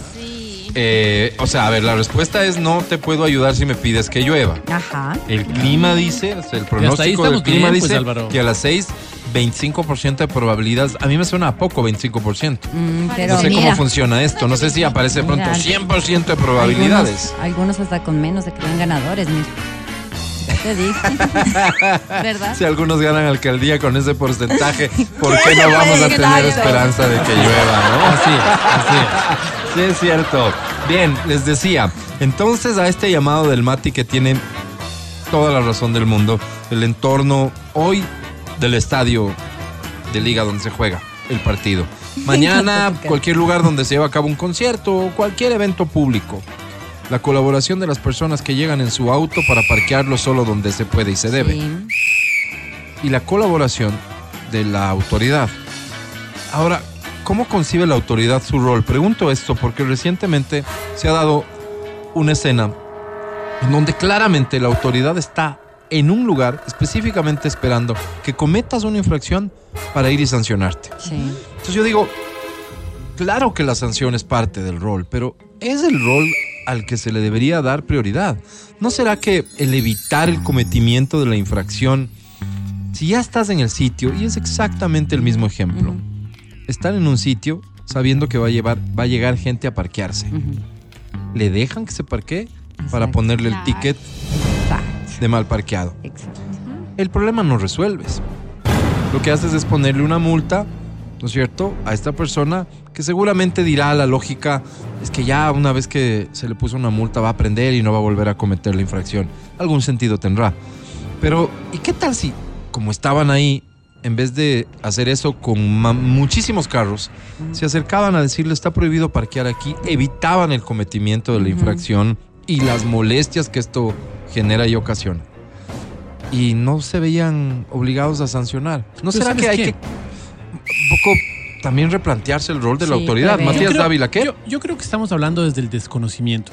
Tal vez exista un departamento específico, se me ocurre a mí, Mm. así debería ser por lo O menos. deberías inventarlo. El de comunicación que dice, vean, tenemos que hacer las cosas así. No ¿No es cierto? Matías Dávila. Hay además otro departamento que es el que hace los, los exámenes de estos que dice, ¿cuándo no me debo parquear? Cuando esté esta señal. Ahí no me debo parquear. Ah, perfecto.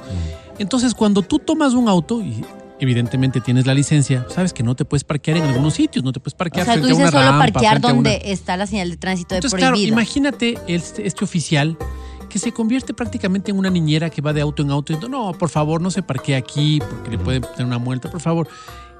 Cuando él está haciendo su trabajo en una calle, en la otra ya se le están parqueando. ¿Me entiendes? Entonces sí creo que es Ay, no importante. sé, Matías, pero el rato de sancionarte se asoman dos y hasta tres, déjame decirte. Hasta en lugares que ni siquiera sabías. Yo, por ejemplo, no vivo por esa zona. Yo me iría a parquear en, en alguna veredita ahí. O sea, no en la vereda, sino en, alguna...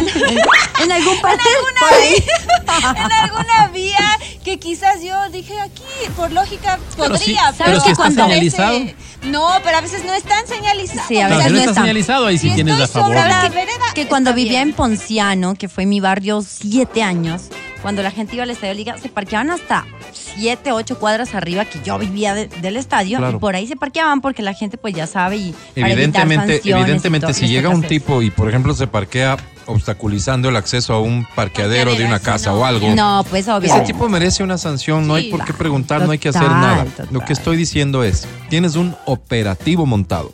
Sí, porque sabes que van a haber montado carros es ahí. porque como hoy en la tarde sabes que van a llegar. Yo me imagino que van a destinar personal pues a esa zona. Claro. ¿Tienen qué? Porque es ¿Te un parece lógico que estando el personal ahí, si es que eso sucede, digo, ¿no? En un potencial, esté pendiente de ya se va a parquear, ya se va a parquear, ya, ya se parqueó, anda, ponle el ticket. Es que aparecen media En vez hora de decirle, después, ¿no? De que oye, aquí no se puede parquear, señor. Sí. O sea que, es que no está. entender el rol, digo, porque si ya te toca sancionar, hay que sancionar. Yo soy el más, el, el que más cree en que la institucionalidad y de la institucionalidad se desprende el respeto a la norma y el respeto a la norma Sí. implica que si no la respetas tienen que Ya, sancionarte. pero ahí te hago una Pero pregunta, tienes un Álvaro. operativo. Ahí te hago una pregunta. ¿Qué pasa cuando te sancionan y vas, o sea, te sancionan, vas para el estadio, ya pagaste la sanción, ya te toca dejar el carro ahí? ¿O qué? ¿O lo tienes que No, mover? encima- evidentemente el auto se te puede llevar una grúa y las etcétera. Sí, te lo lle- se te lo ¿Quién? llevan. ¿No? Por eso es el negocio también. Entonces, ¿a quién le O sea, te conviene y por sancionan y, qué? y encima tienes que ir. te- Sí. se te Ah, llevan claro, Claro, yo creo que Por suerte no voy al estadio. Hay, hay un episodio que se registró en algún momento en ese mismo estadio con el alcalde Jorge Yunda. Cuando Ah, alcalde, mira. don Jorge. El Sí. negocio de las No sé si jugaba liga, liga o jugaba la selección. Más probablemente jugaba liga. Un lindo negocio ¿ah? de las winchas. Como nunca antes había ocurrido, ¿sí? Él hizo un operativo. Pero hizo un operativo para llevarse autos. Jamás hizo lo que a una autoridad le correspondería, que era previamente decir, ¿saben qué? Hasta hoy así se han manejado las cosas. Y digamos, ha estado permitido parquear en estas calles. O sea, el aviso. Ahora ya no. Y llegó gente que se quejaba y decía, pero siempre hemos parqueado aquí. Exacto. O sea, no socializaron la medida. Llegaron con un operativo sorpresa del que se enorgullecían. Oh y se llevaron Oh por montones los autos en grúas. Eso Claro. fue en super noticia. Claro yo, sí, yo, sí, yo sí, te pongo a pensar, por ejemplo, en casos como los, los europeos, ¿no? Donde entras al tren y en el tren tienes que pagar tu ticket. No hay un fulano diciéndote, "Eh, ojo, tienen que pagar el ticket, ¿no? Hay un operativo sorpresa dentro del tren. Casi nunca te revisan los tickets dentro del tren. Hasta que de repente aparece un tipo y ahí sí te cogieron. Ese miedo ¿Me lo sentí en el colegio O sea, cuando revisaban Entonces, uniformes. eso es lo que tiene que pasar, ¿me entiendes? Que se cumplir la norma independientemente de que Sí. pase o no pase. Amigo, me, me- me alegra mucho que hayas cambiado de opinión en esto, porque veo que ahora el alcalde, como es tu amigo, ya piensas diferente. Yo soy partidario de que la norma se tiene que respetar, pero insisto, operativo, un operativo tiene que implicar no solamente operativo de sanción, Porque además la sanción, Es una campaña. de ¿cuánto resuelve? Si estás ahí, evita el cometimiento de la infracción. Puede haber gente que desconoce, ¿no es cierto? Y la gente que conociendo quiere cometer la infracción, que evites que la cometa, va además de evitar que ese cometimiento de infracción perjudique a otro. O sea, Oye, ¿sabes qué? entiendo que ese es tu rol. Claro, pues. claro. ¿Y sabes qué? El tema no es, como tú lo dices, ¿no? Yo sé que me estás molestando y es una vaina de, de friega, no, El tema del al- alcalde y esto. Ah, sí. El tema es, eh, claro, como yo tuve una niña con discapacidad y tenía que transitar por las veredas. Tú tienes un- Entonces- un- un- una particular... Claro, a mí, a mí Claro, sí claro. me complicaba, ¿me Totalmente. entiendes? Y me complicaba porque yo vivía al lado de la Plaza Amigo, de Toros. totalmente. Y fíjate cuánto es necesario la participación de la autoridad ahí, porque aparecen dueños de la calle de la nada. Claro. Esta gente que después te pide uno, dos, tres, indiscriminadamente la cantidad que les da la gana. convencido. Ellos ahora, son los ¿no? que te asignan Sí. el espacio y te dicen, Claro. parquese nomás. Claro. Sí, yo estoy convencido, estoy convencido de que el ciudadano promedio, de que las, los quiteños somos gente buena. Somos gente buena. Estoy convencido de que el ser humano es gente buena Sí, total. y que eh, no quiere el mal para otra persona.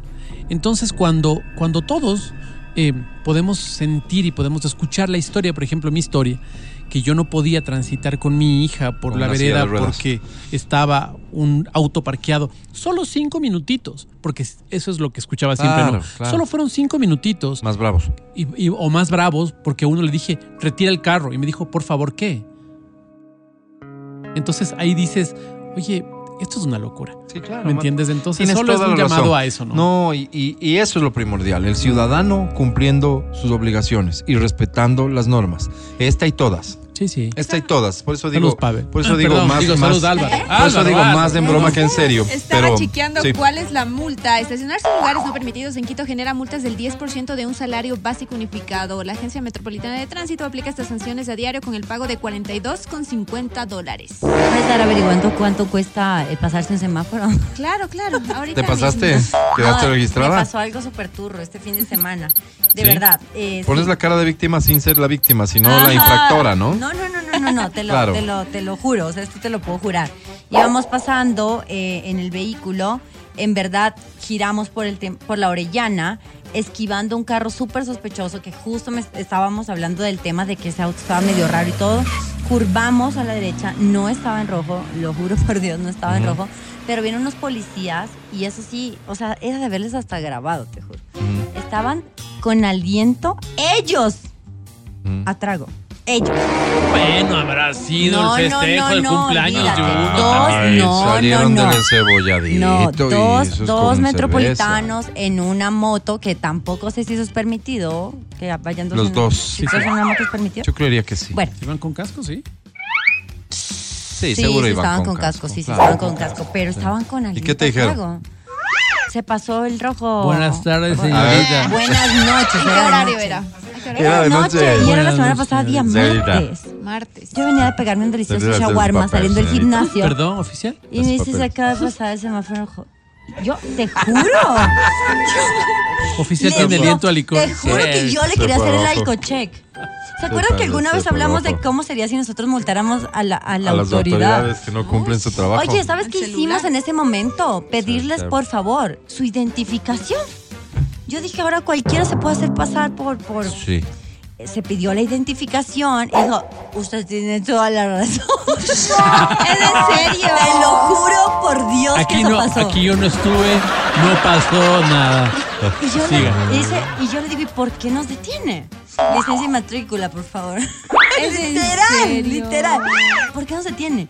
Que se acaba de pasar el rojo.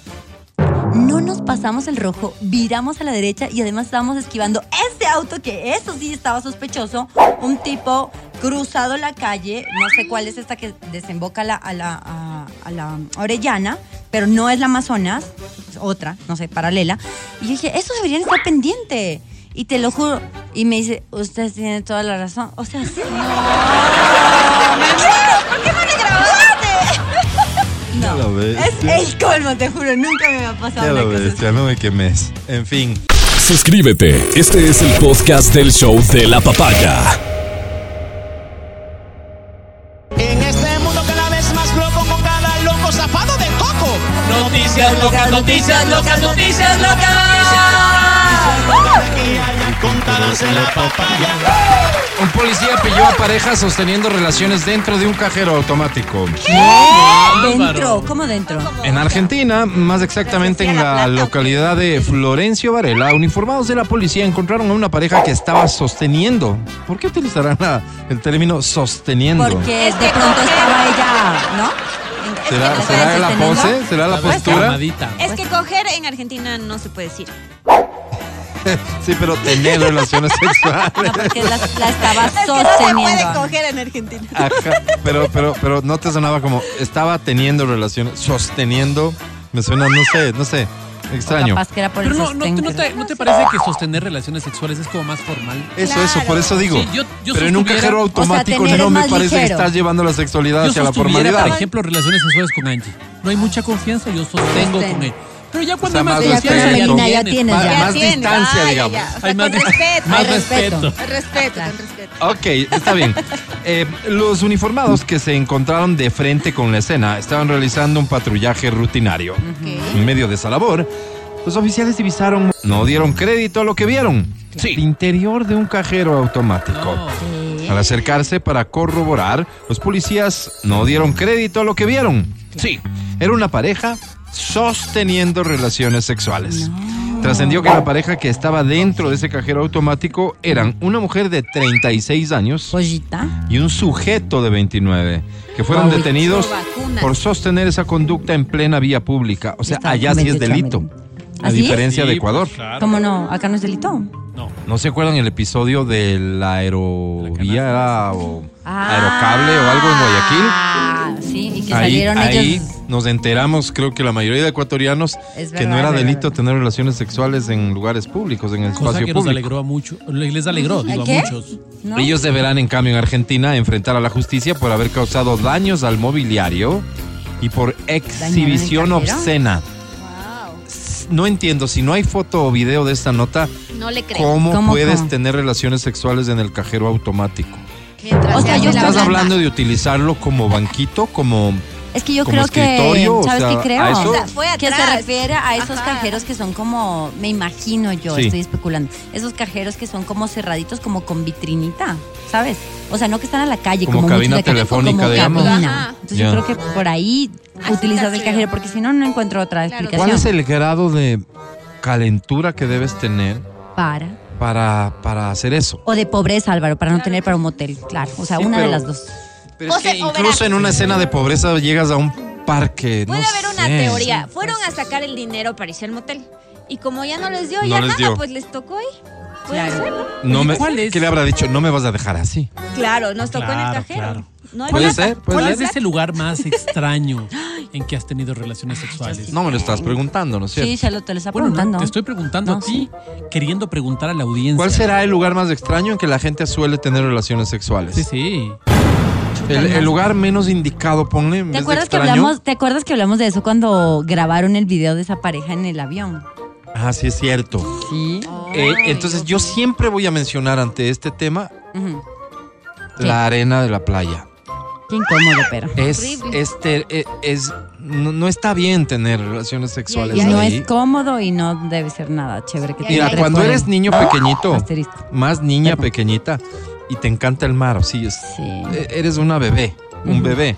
Ok. Te revuelcas en la arena, todo es, disfrutas todo el día en la playa, ¿cierto? Así es, así es. A los que somos padres nos ha tocado, luego anda a limpiarles y lavarles a los guaguas. No, pues tres meses después te sigue de- saliendo arena de la oreja, del pie. Yo me acuerdo que yo me acuerdo que mi hermana decía, o sea, broma aparte, decía, la única manera de, de que esté segura de que le quité toda la arena será haciéndole una colonoscopía, porque tenía arena en todo lado. Total. ¿Entiendes? Total. Eso como, como para Como comenzar. Como para comenzar sobre tu intimidad y la arena. No, me parece que es una buena relación. Claro, mira, Cero. yo tenía un Morris La fricción Marina, con la arena. mi Morrisito Marina modelo 76, café, no tenía tercera ni retro. Era un carrito espectacular. Pasas de Entonces, segunda a cuarta. Pequeñititito, pues No, esos- Station, Álvaro. Ah. Station. Entonces yo iba ahí sacando pecho y una vez me cuentan que el cuadrado de la Carolina era ideal para estos Busca, Para busca Feli una imagen de un, repite Morris el modelo. Marina 76 de Station. Suena feo, Station viejo Wagon. y cero seguro. Morris Marina 76. Ok. ¿Sí? Entonces, entonces resulta que mi, cami- mi, mi- mi carrito se hacía cama. Ah, caramba. Vos cogías del asiento de atrás y quedaba realmente recto, ¿no? No, lindo. Ya el reclinable se hacía cama ya automático. Una maravilla. Entonces yo iba- fui al cuadrado y en el cuadrado de la Carolina, pues ahí tuve la oportunidad de... O sea, ¿qué es el cuadrado de la Carolina? ¿El parqueadero o qué? El parqueadero, que da que hacia lo el que... jardín botánico. Eso. Ah, ok, el cuadrado. Ese se llamaba el cuadrado, el redondel cuadrado, imagínate. Redondel. Eran raros en esa época, ¿no? Éramos raros. Sí. de Éramos los raros. 50. Era súper amplio. Entonces te podías amplio. parquear a una distancia... Pues ahí hubo, digamos, la oportunidad. Y ¿no? se dio claro. y les pillaron. Sí, ¿o qué? hay un modelo Station Wagon. no, ventajosamente no. Ventajosamente no. ¿Es Y, cómodo? y te fuiste al asiento de atrás, dijiste. Claro que se hacía cama, te digo. Claro, Entonces ya porque no había asiento de atrás. se era convertía solo en un una gran cajuela. Era una gigantesca, una cosa Cajuelota. linda. Como los, como los carros de tres filas, haz de cuenta. Exacto, exacto. Entonces, cómodo, bonito. ¿Y se te accidentaba muy seguido el auto? Por eso de que lo salan. Es sabes, cierto eso de que un auto Así se sala cuando tienes Sí, relaciones sexuales. yo. ¿Cómo se va a salar? ¿Alguien- Pues, alguien pudo verificar ¿cómo se va a eso? Pero chequea tu moto. Algo a pasa con tu moto, amigo, es verdad. ¿Cómo se va a salar? No Algo sala, pasa en esa moto, Álvaro. No sé yo, porque está salada esa mira, moto. No sé, miradores, por ejemplo. Acuérdate de sí. los miradores en esa época. Eran Claro. lugares para tener relaciones. Por supuesto. A ver, menciona, menciona uno.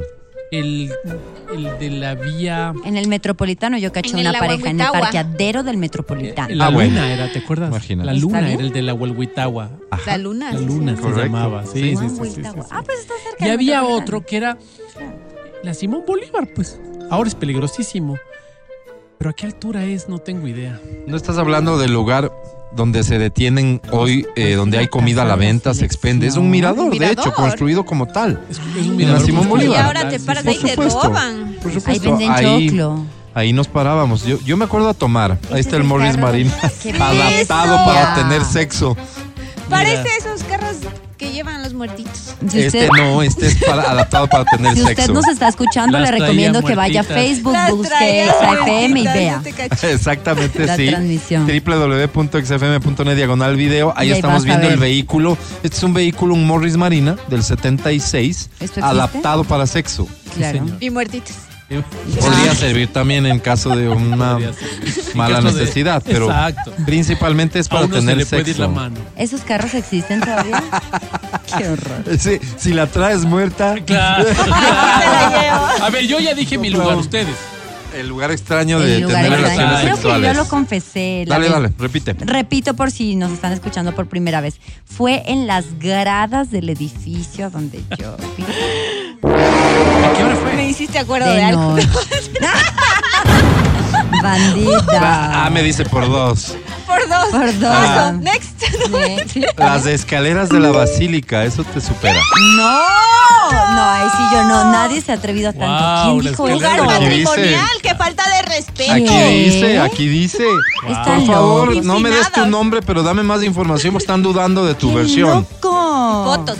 Las escaleras de la basílica. No, en una Wow. iglesia sí me da miedo. Mil respetos. Oye, oye mil Angie, pero había la posibilidad de que sea de un departamento salga. o de otro Claro departamento de los dos pisos puedan abrir y Claro verte. que sí, claro que sí. Habían cuatro departamentos por piso. Pero te das cuenta vos, eh, eh, la calentura a la que tienes que llegar, insisto, para que ya todo eso de lo que estás consciente te valga madre. Sí, qué horror. Y asumas esos riesgos. Eran altas horas de la noche. O sea, era, era probable que algún vecino que trabaje hasta muy tarde o Quieras algo. subir a fumar o algo. Sí, sí. Ay, cierto que tengo otra historia acerca de eso también. Pero bueno, no, no es ¿La vas a tener que contar? De un vecino mío. Vos El carro para irte de entierro. Por dos, Sí. por dos, amigo, Por por dos. dos. Por dos, las escaleras. El, ¡Bien! el edificio en el que tú vivías, Antes, antes, sí. sí, pero era tu, eso es lo que quiero decir, es tu casa o la de él. Mi, mi casa, me Oye, gusta, pero- ¿no? pero vivías con tus papás. No, nunca he vivido con mis papás. ¿Y por qué no entraron a la casa? Me perdóname que pregunte una algo. tan- amiga, pues. Tenía su roomie. Pero la amiga Tenía se una- podía ir, una pues. O sea, no había reglas. No había esas reglas de, oye, si, pa- si alguna de las dos. No, no había reglas. Ima- imagínate lo indispensable que es tener esas reglas si vives con alguien. No había reglas, no había Qué fuerte, reglas. ¿no? Dejo mi calzoncillo colgado en la puerta, es que no puedes entrar. Exacto, La exacto. próxima algo. lo tendré en No cuenta. disturb ahí el Y, calzoncillo. la pregunta clave es ahí, espérate, ¿y si la que no tiene pareja ya llegó y está durmiendo? La que tiene pareja, ¿qué puede hacer? Claro, claro, claro. claro. Regalarle unos tapones. Claro. Claro. Oye, vos, Álvaro, Complicado. ¿Qué? el lugar ¿Por qué así un poco. loco? Todos. O sea, es que en nuestra ¿Qué? época, Mati, era eso, pues era el mirador, era la playa, era, era el parque, el árbol. ¿Parque? No Claro, puede ser. parque oscuro y... Oye, oye, Claro, yo, yo tuve relaciones en el Parque de la Carolina. No, no A la me digas altura, eso. mira. No, a la altura de las canchas de tenis. Donde has ido unos- con tu hijito. Oye, pero Hay tú has ido hay unos a la baños. Cruz del Papa Imagínate, a Angie. la No, no, no, Carolina. mira, mira. no, Angie, no. ¿dónde has ido con tu hijito a jugar? Ahí. Ay, hay unas, hay unos baños ahí. Entonces, Baños eso fue 15 años. Hoy te pones a pensar y dices, ¿cuánto peligro pudo haber chiquito. pasado? Por favor, Imagínate. por favor, por supuesto, por ¿Qué, supuesto. qué riesgo pones a las otras personas? O sea, una locura. Yo les contaba también la vez pasada que mientras vas recibiendo los mensajes de las El personas. baño que nos del cuentan- zoológico de Guayabamba. ¡No! Estabas hecho un tigre, me imagino. ¿verdad? Estabas a toda. En el avión del Parque de la Carolina, adentro. Con razón, el pobre- Piloteaste Ya la lo de la Carolina. bestia, le hiciste volar. Wow. La- En los botes de la Alameda. No, no, no, no. No, o sea, No, imposible, no, no mientas. Ya, no, no seas así. Voy a tener que pedir evidencia de esto. Sí, sí, en los botes no se puede. Yo, No, te- pues, yo les había contado la vez pasada que yo hago, y no he hecho, y tengo que hacer, y qué bueno que hablemos de estos temas. Qué bueno Hago una encuesta anual de conducta sexual. ¿Sí? ¿Dónde? Entonces, en internet. Espérate. Mati. Dale. En el segundo piso de los buses de dos pisos que había en Quito. Qué bien, ¿Es en serio? qué bien, ¡Wow! Pero tienes que ir solito ahí, ¿o qué onda? qué bien. ¡Qué a lo bestia! En las aulas de la universidad. En las No. aulas de la universidad, ¿En claro. serio? El alma mater, ¿no? Y yo les había contado que entre las respuestas que me daban las personas a esto, Sí. había, por ejemplo, una que decía, yo tuve relaciones en la en el escritorio del alcalde. Ay. Y vos ¿Y dices, con el alcalde o qué? y vos dices, no me da mucho, o sea, no te da muchas alternativas Pero- para elucubrar ¿En qué periodo fue? en el Pero- de Rodas. Haciendo caminito. Otra persona que dijo, yo tuve relaciones en las gradas del panecillo, las que dan al sur. Entonces, esta vez que fui, la semana anterior, estaba viendo las gradas porque me acordaba. Digo, ¿dónde están las gradas al sur? ¡Qué loco! O sea, peligroso, pues, ¿no? Ahora Peligroso. peligroso. Yo creo que peligroso siempre, porque como es votado. O sea, peligroso en todo sentido, por la altura, por la incomodidad, pues caer y todo, pero agrégale la inseguridad hoy, pues. Claro, claro, claro.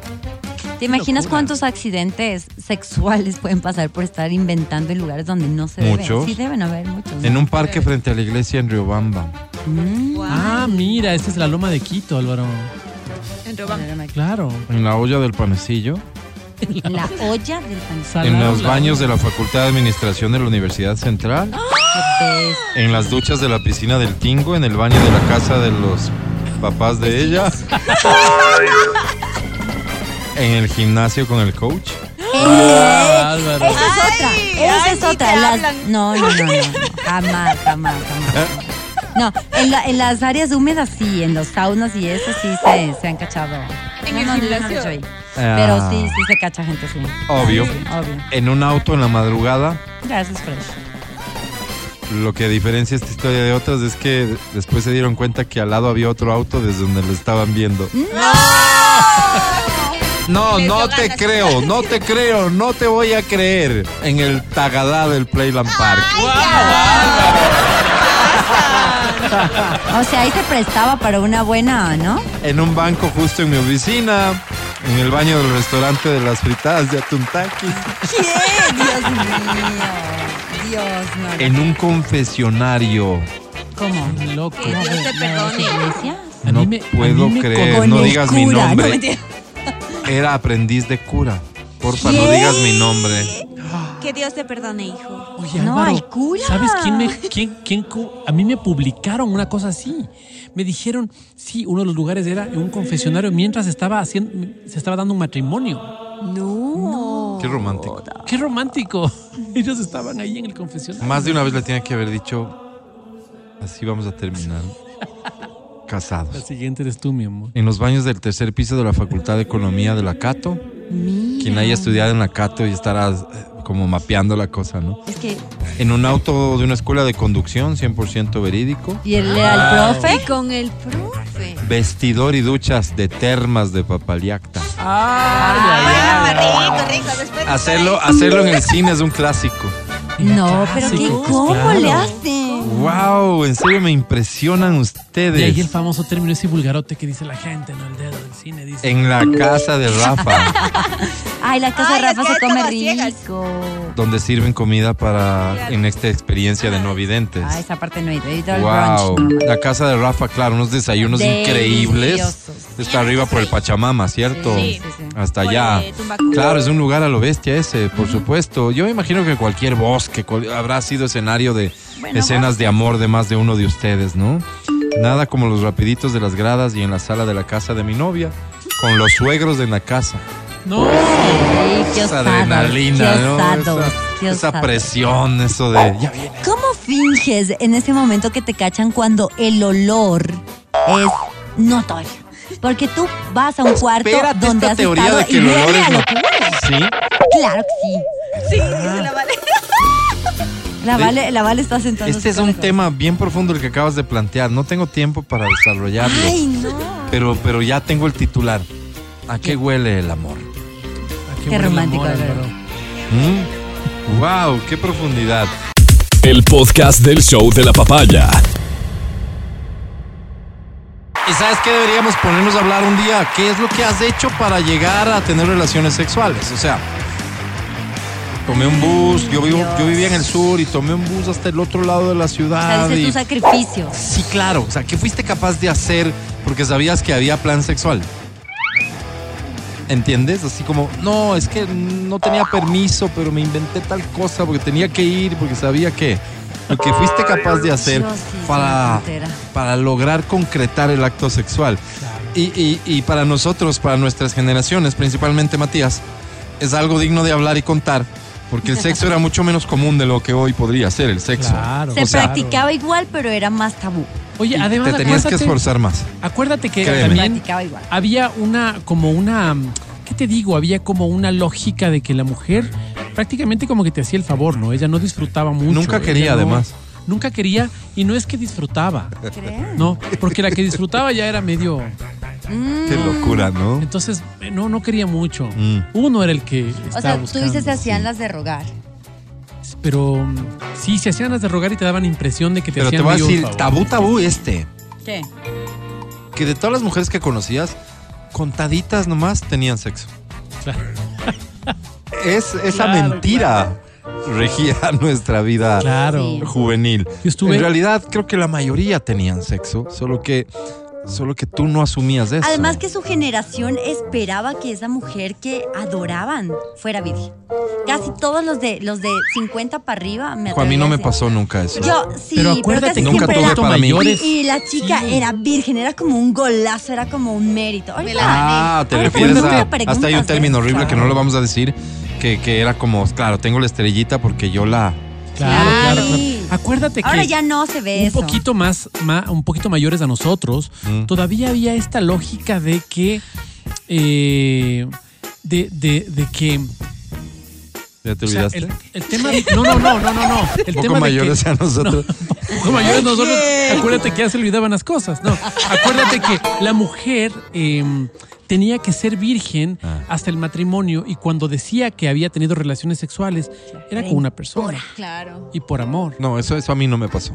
¿No? No, yo no llegué a esa época. O Pero sea te que mi pasó que entorno. tuviste la estrellita de alguna. acuérdate de la canción de. Reinaldo Yo Vegas debo Álvaro. reconocer que esto era llevarse una estrella. O sea, sí me acuerdo de esa Pero lógica hasta ¿cuántas cierto punto. tuvo Álvaro? No, no, que, que imagínate No, qué feo. no, horrible. Más que Qué horrible Deportiva eso. Acuérdate. ¿acaso? Acuérdate la canción de Reinaldo Vegas. Esta. Sí. Está, ¿Qué es mira. eso? Escucha la Escuchen, canción. escuchen la escucha letra. Sí, sí, sí, sí, vale la pena. Reinaldo Vegas, alma bendita. Tú también, Pancho, debes tener algunas estrellitas. Escucha.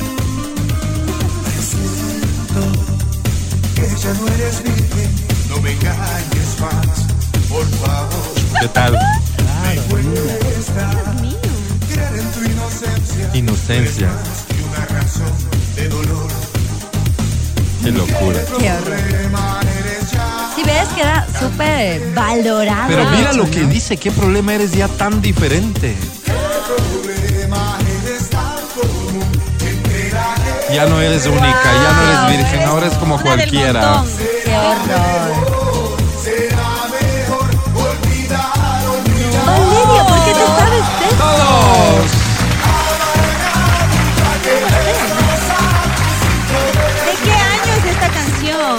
Canción? Esta canción debe ser del año De la Reinaldo. pera.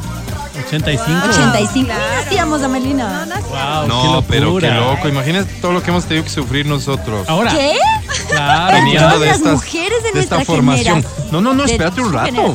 Es que, es que a mí sí me gusta este tema porque la mujer es la que ha sufrido. Total.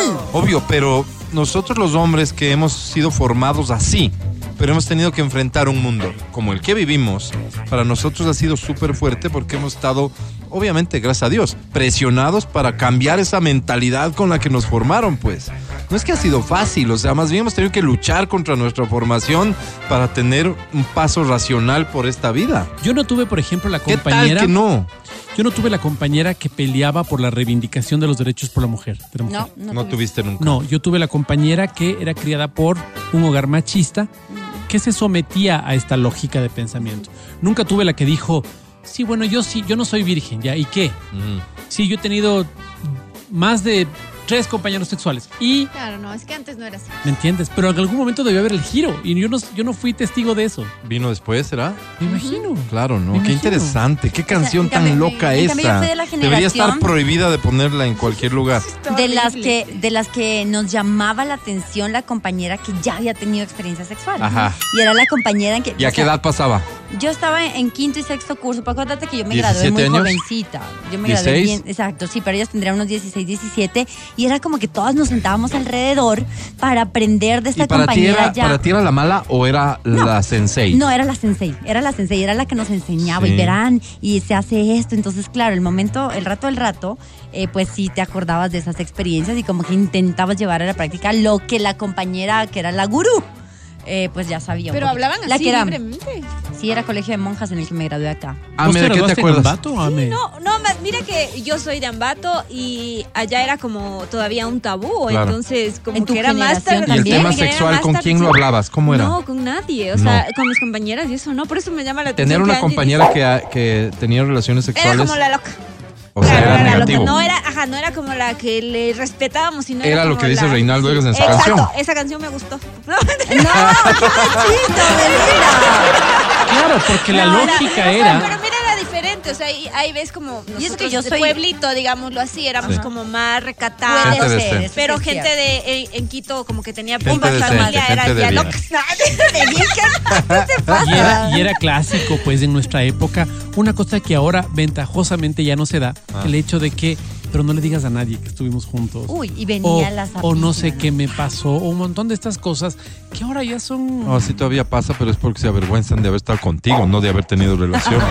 Debe ser. O sea, eres, eres, Eso es del, muy eres del, eres del, pero no le el digas a nadie. innombrable, el innombrable. Exactamente. Pero ahí yo, vergüenza. ahí yo siempre les digo a las personas, este, les digo, pero siéntete orgulloso, pues al final estuviste con ella. Si te dice eso es porque ella se cree muy superior a ti, ¿no es cierto? No le digas a nadie, Claro. ¿verdad? Pero me- vas, a, vas a dañarme mi, como que mi historial. Vos no estás en el nivel de los guapotes que han estado conmigo. Sí, Bueno, pero, pero esa, lograste. pero esa ya es... Esa ya es una, una mujer grande. Descomida hay. Y les comida no hay, mija. Claro, claro. ay, ay, ay, ay, ay. Ah, mira lo que dicen aquí. A ver. Eh, me casé el civil y mi mamá no me dejó salir de la casa, o sea, quedarme con mi marido mientras no me case el eclesiástico. ¿Qué? Así fue. Me fui a vivir con él ya casada por la iglesia. Mira. Entonces yo soy soltera porque nunca me casé el eclesiástico todavía. Claro, no deberías haber pasado una sola noche con tu pareja. Ay, Dios mío. Me imagino que... Un guagua por obra y gracia del Espíritu Yo me Santo. acuerdo que Y la cuando que se embarazaba, lo que tenía que enfrentar, en efecto, claro. Claro. Yo me acuerdo que estuvimos en la época de la universidad, con Álvaro compartimos la universidad, y nos pusieron un comercial que fue un poco escandaloso. Y este comercial ¿Cuál? hablaba, era una pareja brasilera, ¿sí? Y la niña sale, la mamá sale y ve a su hijo con su novia. Ya. Y les dice, chicos, ya es tarde, vayan al cuarto y yo me encargo de llamar a tu mamá, le dice a la chica. Entonces ya me dice, hola, eh, Hoy. no me acuerdo cómo se llama la niña, pero un nombre, está con, con Antoniño aquí en la casa. Ah, perfecto. Antoniño. ¿Ya? Cualquier cosa. Antoniño. ¿Ya? Ya Entonces, está. se acaba el comercial y dice, es mejor que estén en tu casa. ¿Ya? Ah, ¿Y o por sea, qué era?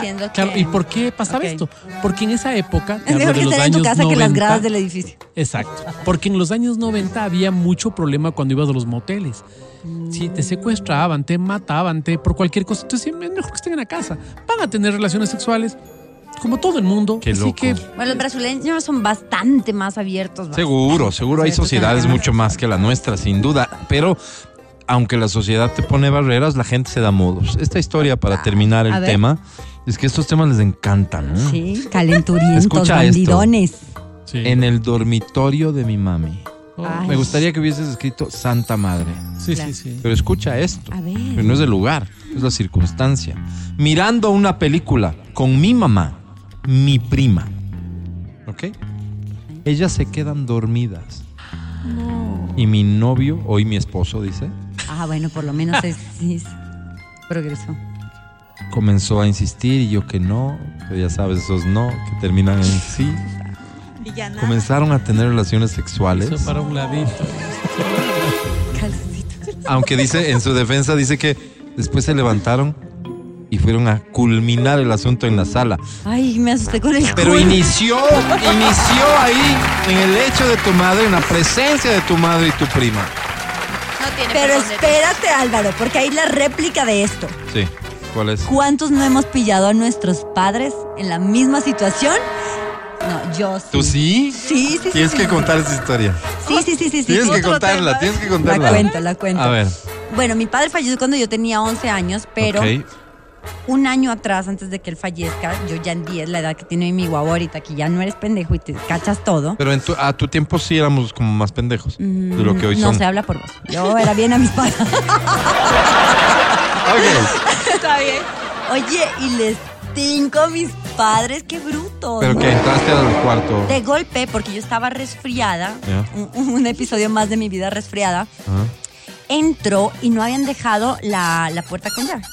Por favor, de verdad, les pido, padres, pongan seguro, ningún hijo quiere verlos en esa situación. ¿Sabes cuánto tiempo me costó borrar de mi cabeza eso? O sea, ahorita que me vuelvo a acordar, ¿no? Pero de chiquita era un trauma, porque llego y les encuentro, pero es que no, No, lo siento, fue la camisa. Detalles. Tal cual, desnudo, yuchos sobre las cobijas, ¿En qué, haciendo de en qué- todo. qué postura? Mi mamá estaba como boca abajo. Y mi papá estaba encima. Horrible, horrible, les juro que no. Tu papá le estaba como contando un secretito. Sí, le estaba contando un secreto bien, bien a la nuca, bien a la espalda.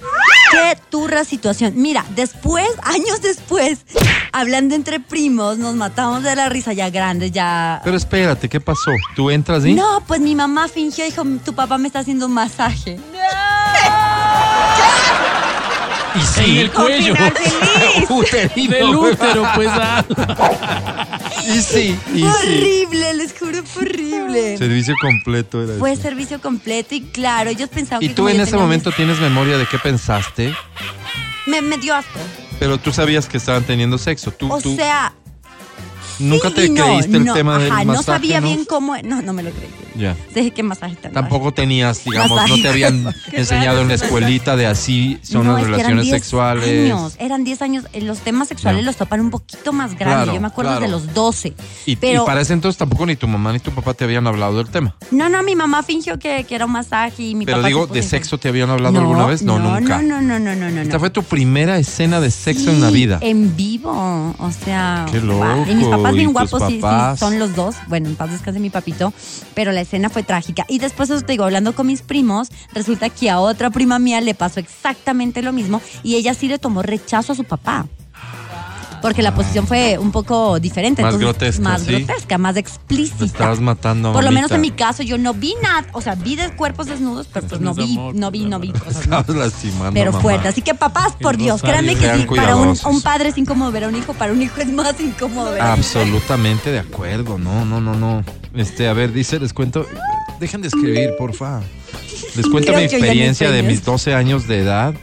Yo me propuse casarme con la primera mujer a la que yo le dé un beso. ¿Qué? A los 18 años tuve mi primera novia, mi primer beso. Y fuimos siete años novios. No. Y fue con esa mujer con la que me casé. Lo hermoso es que ambos nos estrenamos. Lo triste fue que después de 10 años de matrimonio nos divorciamos. Y ahí me desaté, dice. Qué loca Yo me historia, acuerdo- no puedo creer que yo te me propusiste eso. La que era mi esposa decía que un día ella tenía dos hermanos. Y dice que un día le, le dijeron en el colegio, bueno, los niños se hacen así. ¿Qué? ¡Qué asco! Eso no pasa. Sí, esto pasa y esto lo hicieron tu papá y tu mamá. Entonces respondió, no, ¿Qué deben haberlo pasa? hecho solo tres veces porque somos tres hermanos, punto. Pero es que no es, Es la que forma de enseñar. que- Claro, entonces estaba Nunca. convencida de que el papá solo tres veces. No, mi papá no es, es que mi papá es un ser tan tierno que no está para estas porquerías, ¿me entiendes? Esto es sucio. Esto es malo. Cosas del mal. Es Sí, pensar en exacto. las abuelas y decir, mi santa abuela, ¿cómo tuvo Claro, mi nueve? abuelita 13, 13. Y, y cuando te adentras en esas historias, si hablamos de nuestras abuelas, imagínate, personas que a estas alturas tendrían 100 años más, Claro, ¿no es cierto? Eh, estás hablando además de una situación ahí sí que en lo sexual para la mujer no era en lo absoluto placentera.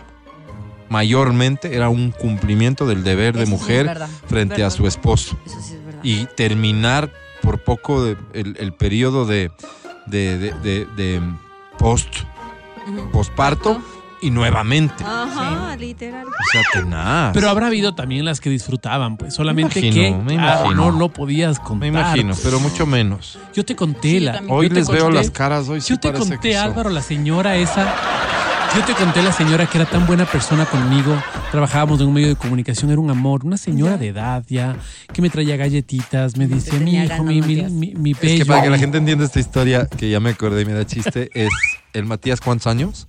22, La señora. 65.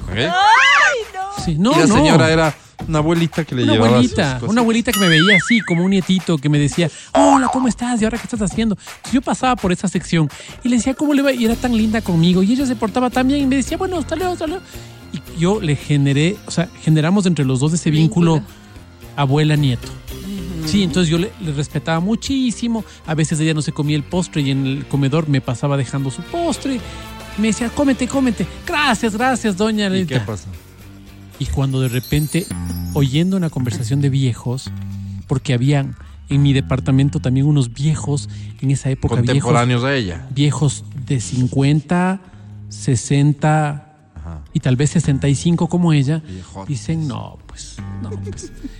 La que te gusta a vos, pues, la que, la que, la que es, la que es contigo, la, como tu abuela. Yo digo, no, por favor, no quiero saber nada de ella porque es, es Mi como mi abuela. Bueno, esta abuela ya habían encontrado algunas veces en un lugar de este medio de comunicación teniendo relaciones con dos personas. O sea, ¿Y jovencitos o qué? no, no, pues De o su sea, edad, en su de su época, leva. en su época. De su O leva y ya, en su ya época. había colgado los botines de esta señora. Ya había colgado los los botines, pero en su época Pero su, su, digamos, su vida sexual. era una vida sexual, pero increíble. Envidiable. Envidiable, por supuesto. Entonces ella había estado con dos personas, sí, a la par ahí, y esa era su práctica. Pero después ya se volvieron todos viejos. era abuelita. Entonces dijo, ya dejo esta tontera y me dedico más bien a, a- a- dejo salir mi ternura, ¿no? Y ahí ya le conocí yo, mira. Claro, estamos muy. Bueno, estuvo, Estamos próximos a llegar a esa edad, menos tú y yo. fuerte de lo Sí, que me sí, lo sí, sí. imaginé. Tú te imaginaste ya con él y eso. Claro, No, no, no, No, cosas porque es que, es que, claro, vos, vos conoces a la señora tal del barrio, de la tienda, de lo que La sea. no ¿no? te imaginas a esa persona en su vida sexual activa. Álvaro, estábamos, estábamos comiendo, y con eso termino, estábamos comiendo unas fritaditas en Cumbayá con unos amigos. Y hablando de este tema, y mi amiga dice, les voy a contar yo una. Un día voy al colegio, dice, pero no ha habido clases. Vivía con mis abuelos. Y me vuelvo y digo, mi abuelo ya se debe, haber ido al trabajo, pero mi abuelita está ahí, le voy a hacer asustar. Entonces entra despacito a hacerle asustar a la abuela y no le encontraba por un lado, no le encontraba. Cuando entra al cuarto y le encuentra a la señora subida en el, en el, en una, en un, ar- en una especie de cómoda, Ya. sí, subida a la señori- a la señora con la faldita, estas falditas, En agua. En agua. estas falditas casimir, la enagua subidita, ¿no es cierto? Estas mediecitas eh, nylon, que son hasta, la hasta la rodilla. Las, anti, las antivarices. Sí. Y el abuelito ahí teniendo sexo oral con ella. oye. Dice El abuelito le estaba practicando un cuní. el abuelito le estaba practicando un cunis. Y Álvaro, ¿vos crees que pudimos acabarnos la fritada? Todos dijimos muchísimas gracias, yo aquí. ¡Qué Basta. horror, Matías! No, no puede ser que hayan temas que, que hagan que no hagamos nada de lo que estaba previsto hacer en este programa. En todas partes. A la hora que quieras. El podcast del show de la papaya. Eso de música de tu generación nos genera un conflicto enorme porque resulta ser que nos escucha gente de muchas edades, de diferentes edades, y entonces tenemos que, que ir entre los 80s, 90s y principios de los 2000, pero creo que todos estamos a gusto con la música que suena en el show de la papaya. Tal vez es de, los, de las principales virtudes que tiene el programa. Sin embargo, si tienes cualquier sugerencia respecto de canciones específicas o géneros que estemos Peso descuidando, pluma, dice acá Álvaro. Peso pluma. Nos escribes, ¿no es cierto? Al Fonseca. 099-2500-993. La bichota. Ah, ¿sabes qué? Me gustaría un poco más de tropipop. Otro Que le encanta eso a Melina. Y con la presencia de Melina tal vez nos acercamos a ese segmento de la población Gracias. que gusta también de artistas tipo Trópico. Pues, Fonseca. claro. Carmelinas. Las Carmelinas. las. Carmelinas. Sí. Carlos Vives. Yeah. Y los 440, Fanny ¿no? Luces. Mi tocallita. Fanny. Luces. Melendi también es tropipop. No, no es como. Bonitas, realmente. bien bonitas. Ya, Ah, discúlpame, pero ya estás Ah. hablando desde Y por ahí tendría que haber algún Bueno, a- varios artistas más de este género, pero así como ese, Los ¿qué tal? ¿Qué tal allá afuera hay gente que No me quiere veo aquí, Álvaro. que Pues esto? sí. Sí, dime, dime de una vez ahorita y me voy a Radio María. ¿Qué es esto? ¿Qué es esto? ¿Qué suena? me largo. ¿Qué suena? ¿Quieres irme a visitar? A ver, ¿qué suena? Ah, ¿eso no es Lucas Arnau?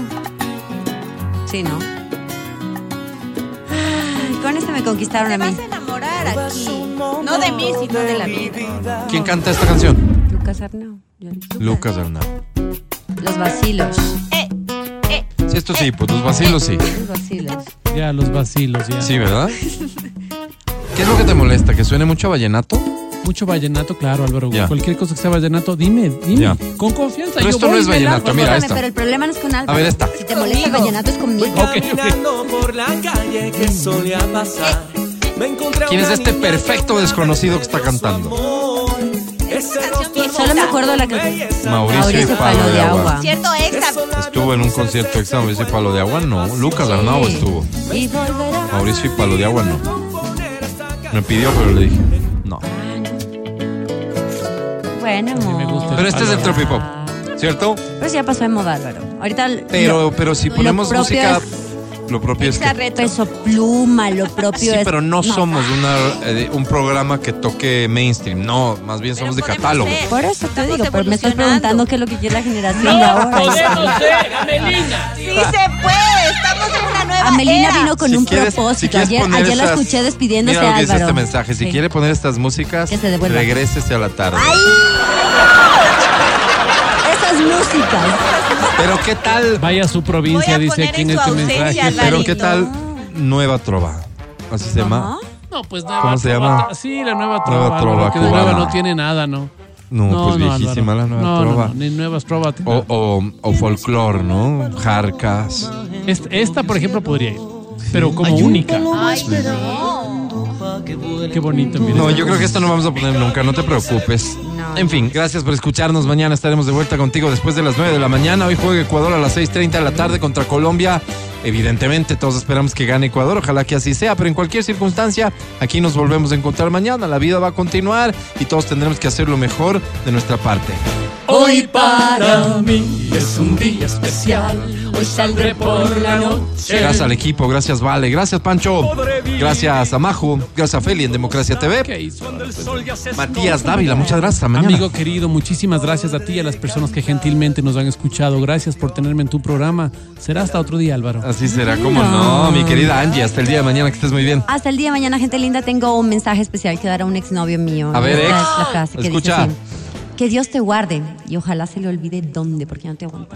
Ay, sí, me uno por dos, por dos, por dos. Ah, mi querida, hasta mañana. Hasta mañana, chicos. Mañana desde de mañana, pop tropical en XFM. Ya. Ay, ay, ay, ya lo dispuso. Besos Soy Álvaro. Rosero, el más humilde de sus servidores. Chao, bye. Hasta aquí el podcast del show de la papaya. No olvides seguirnos y habilitar las notificaciones para que no te pierdas nuestro siguiente programa.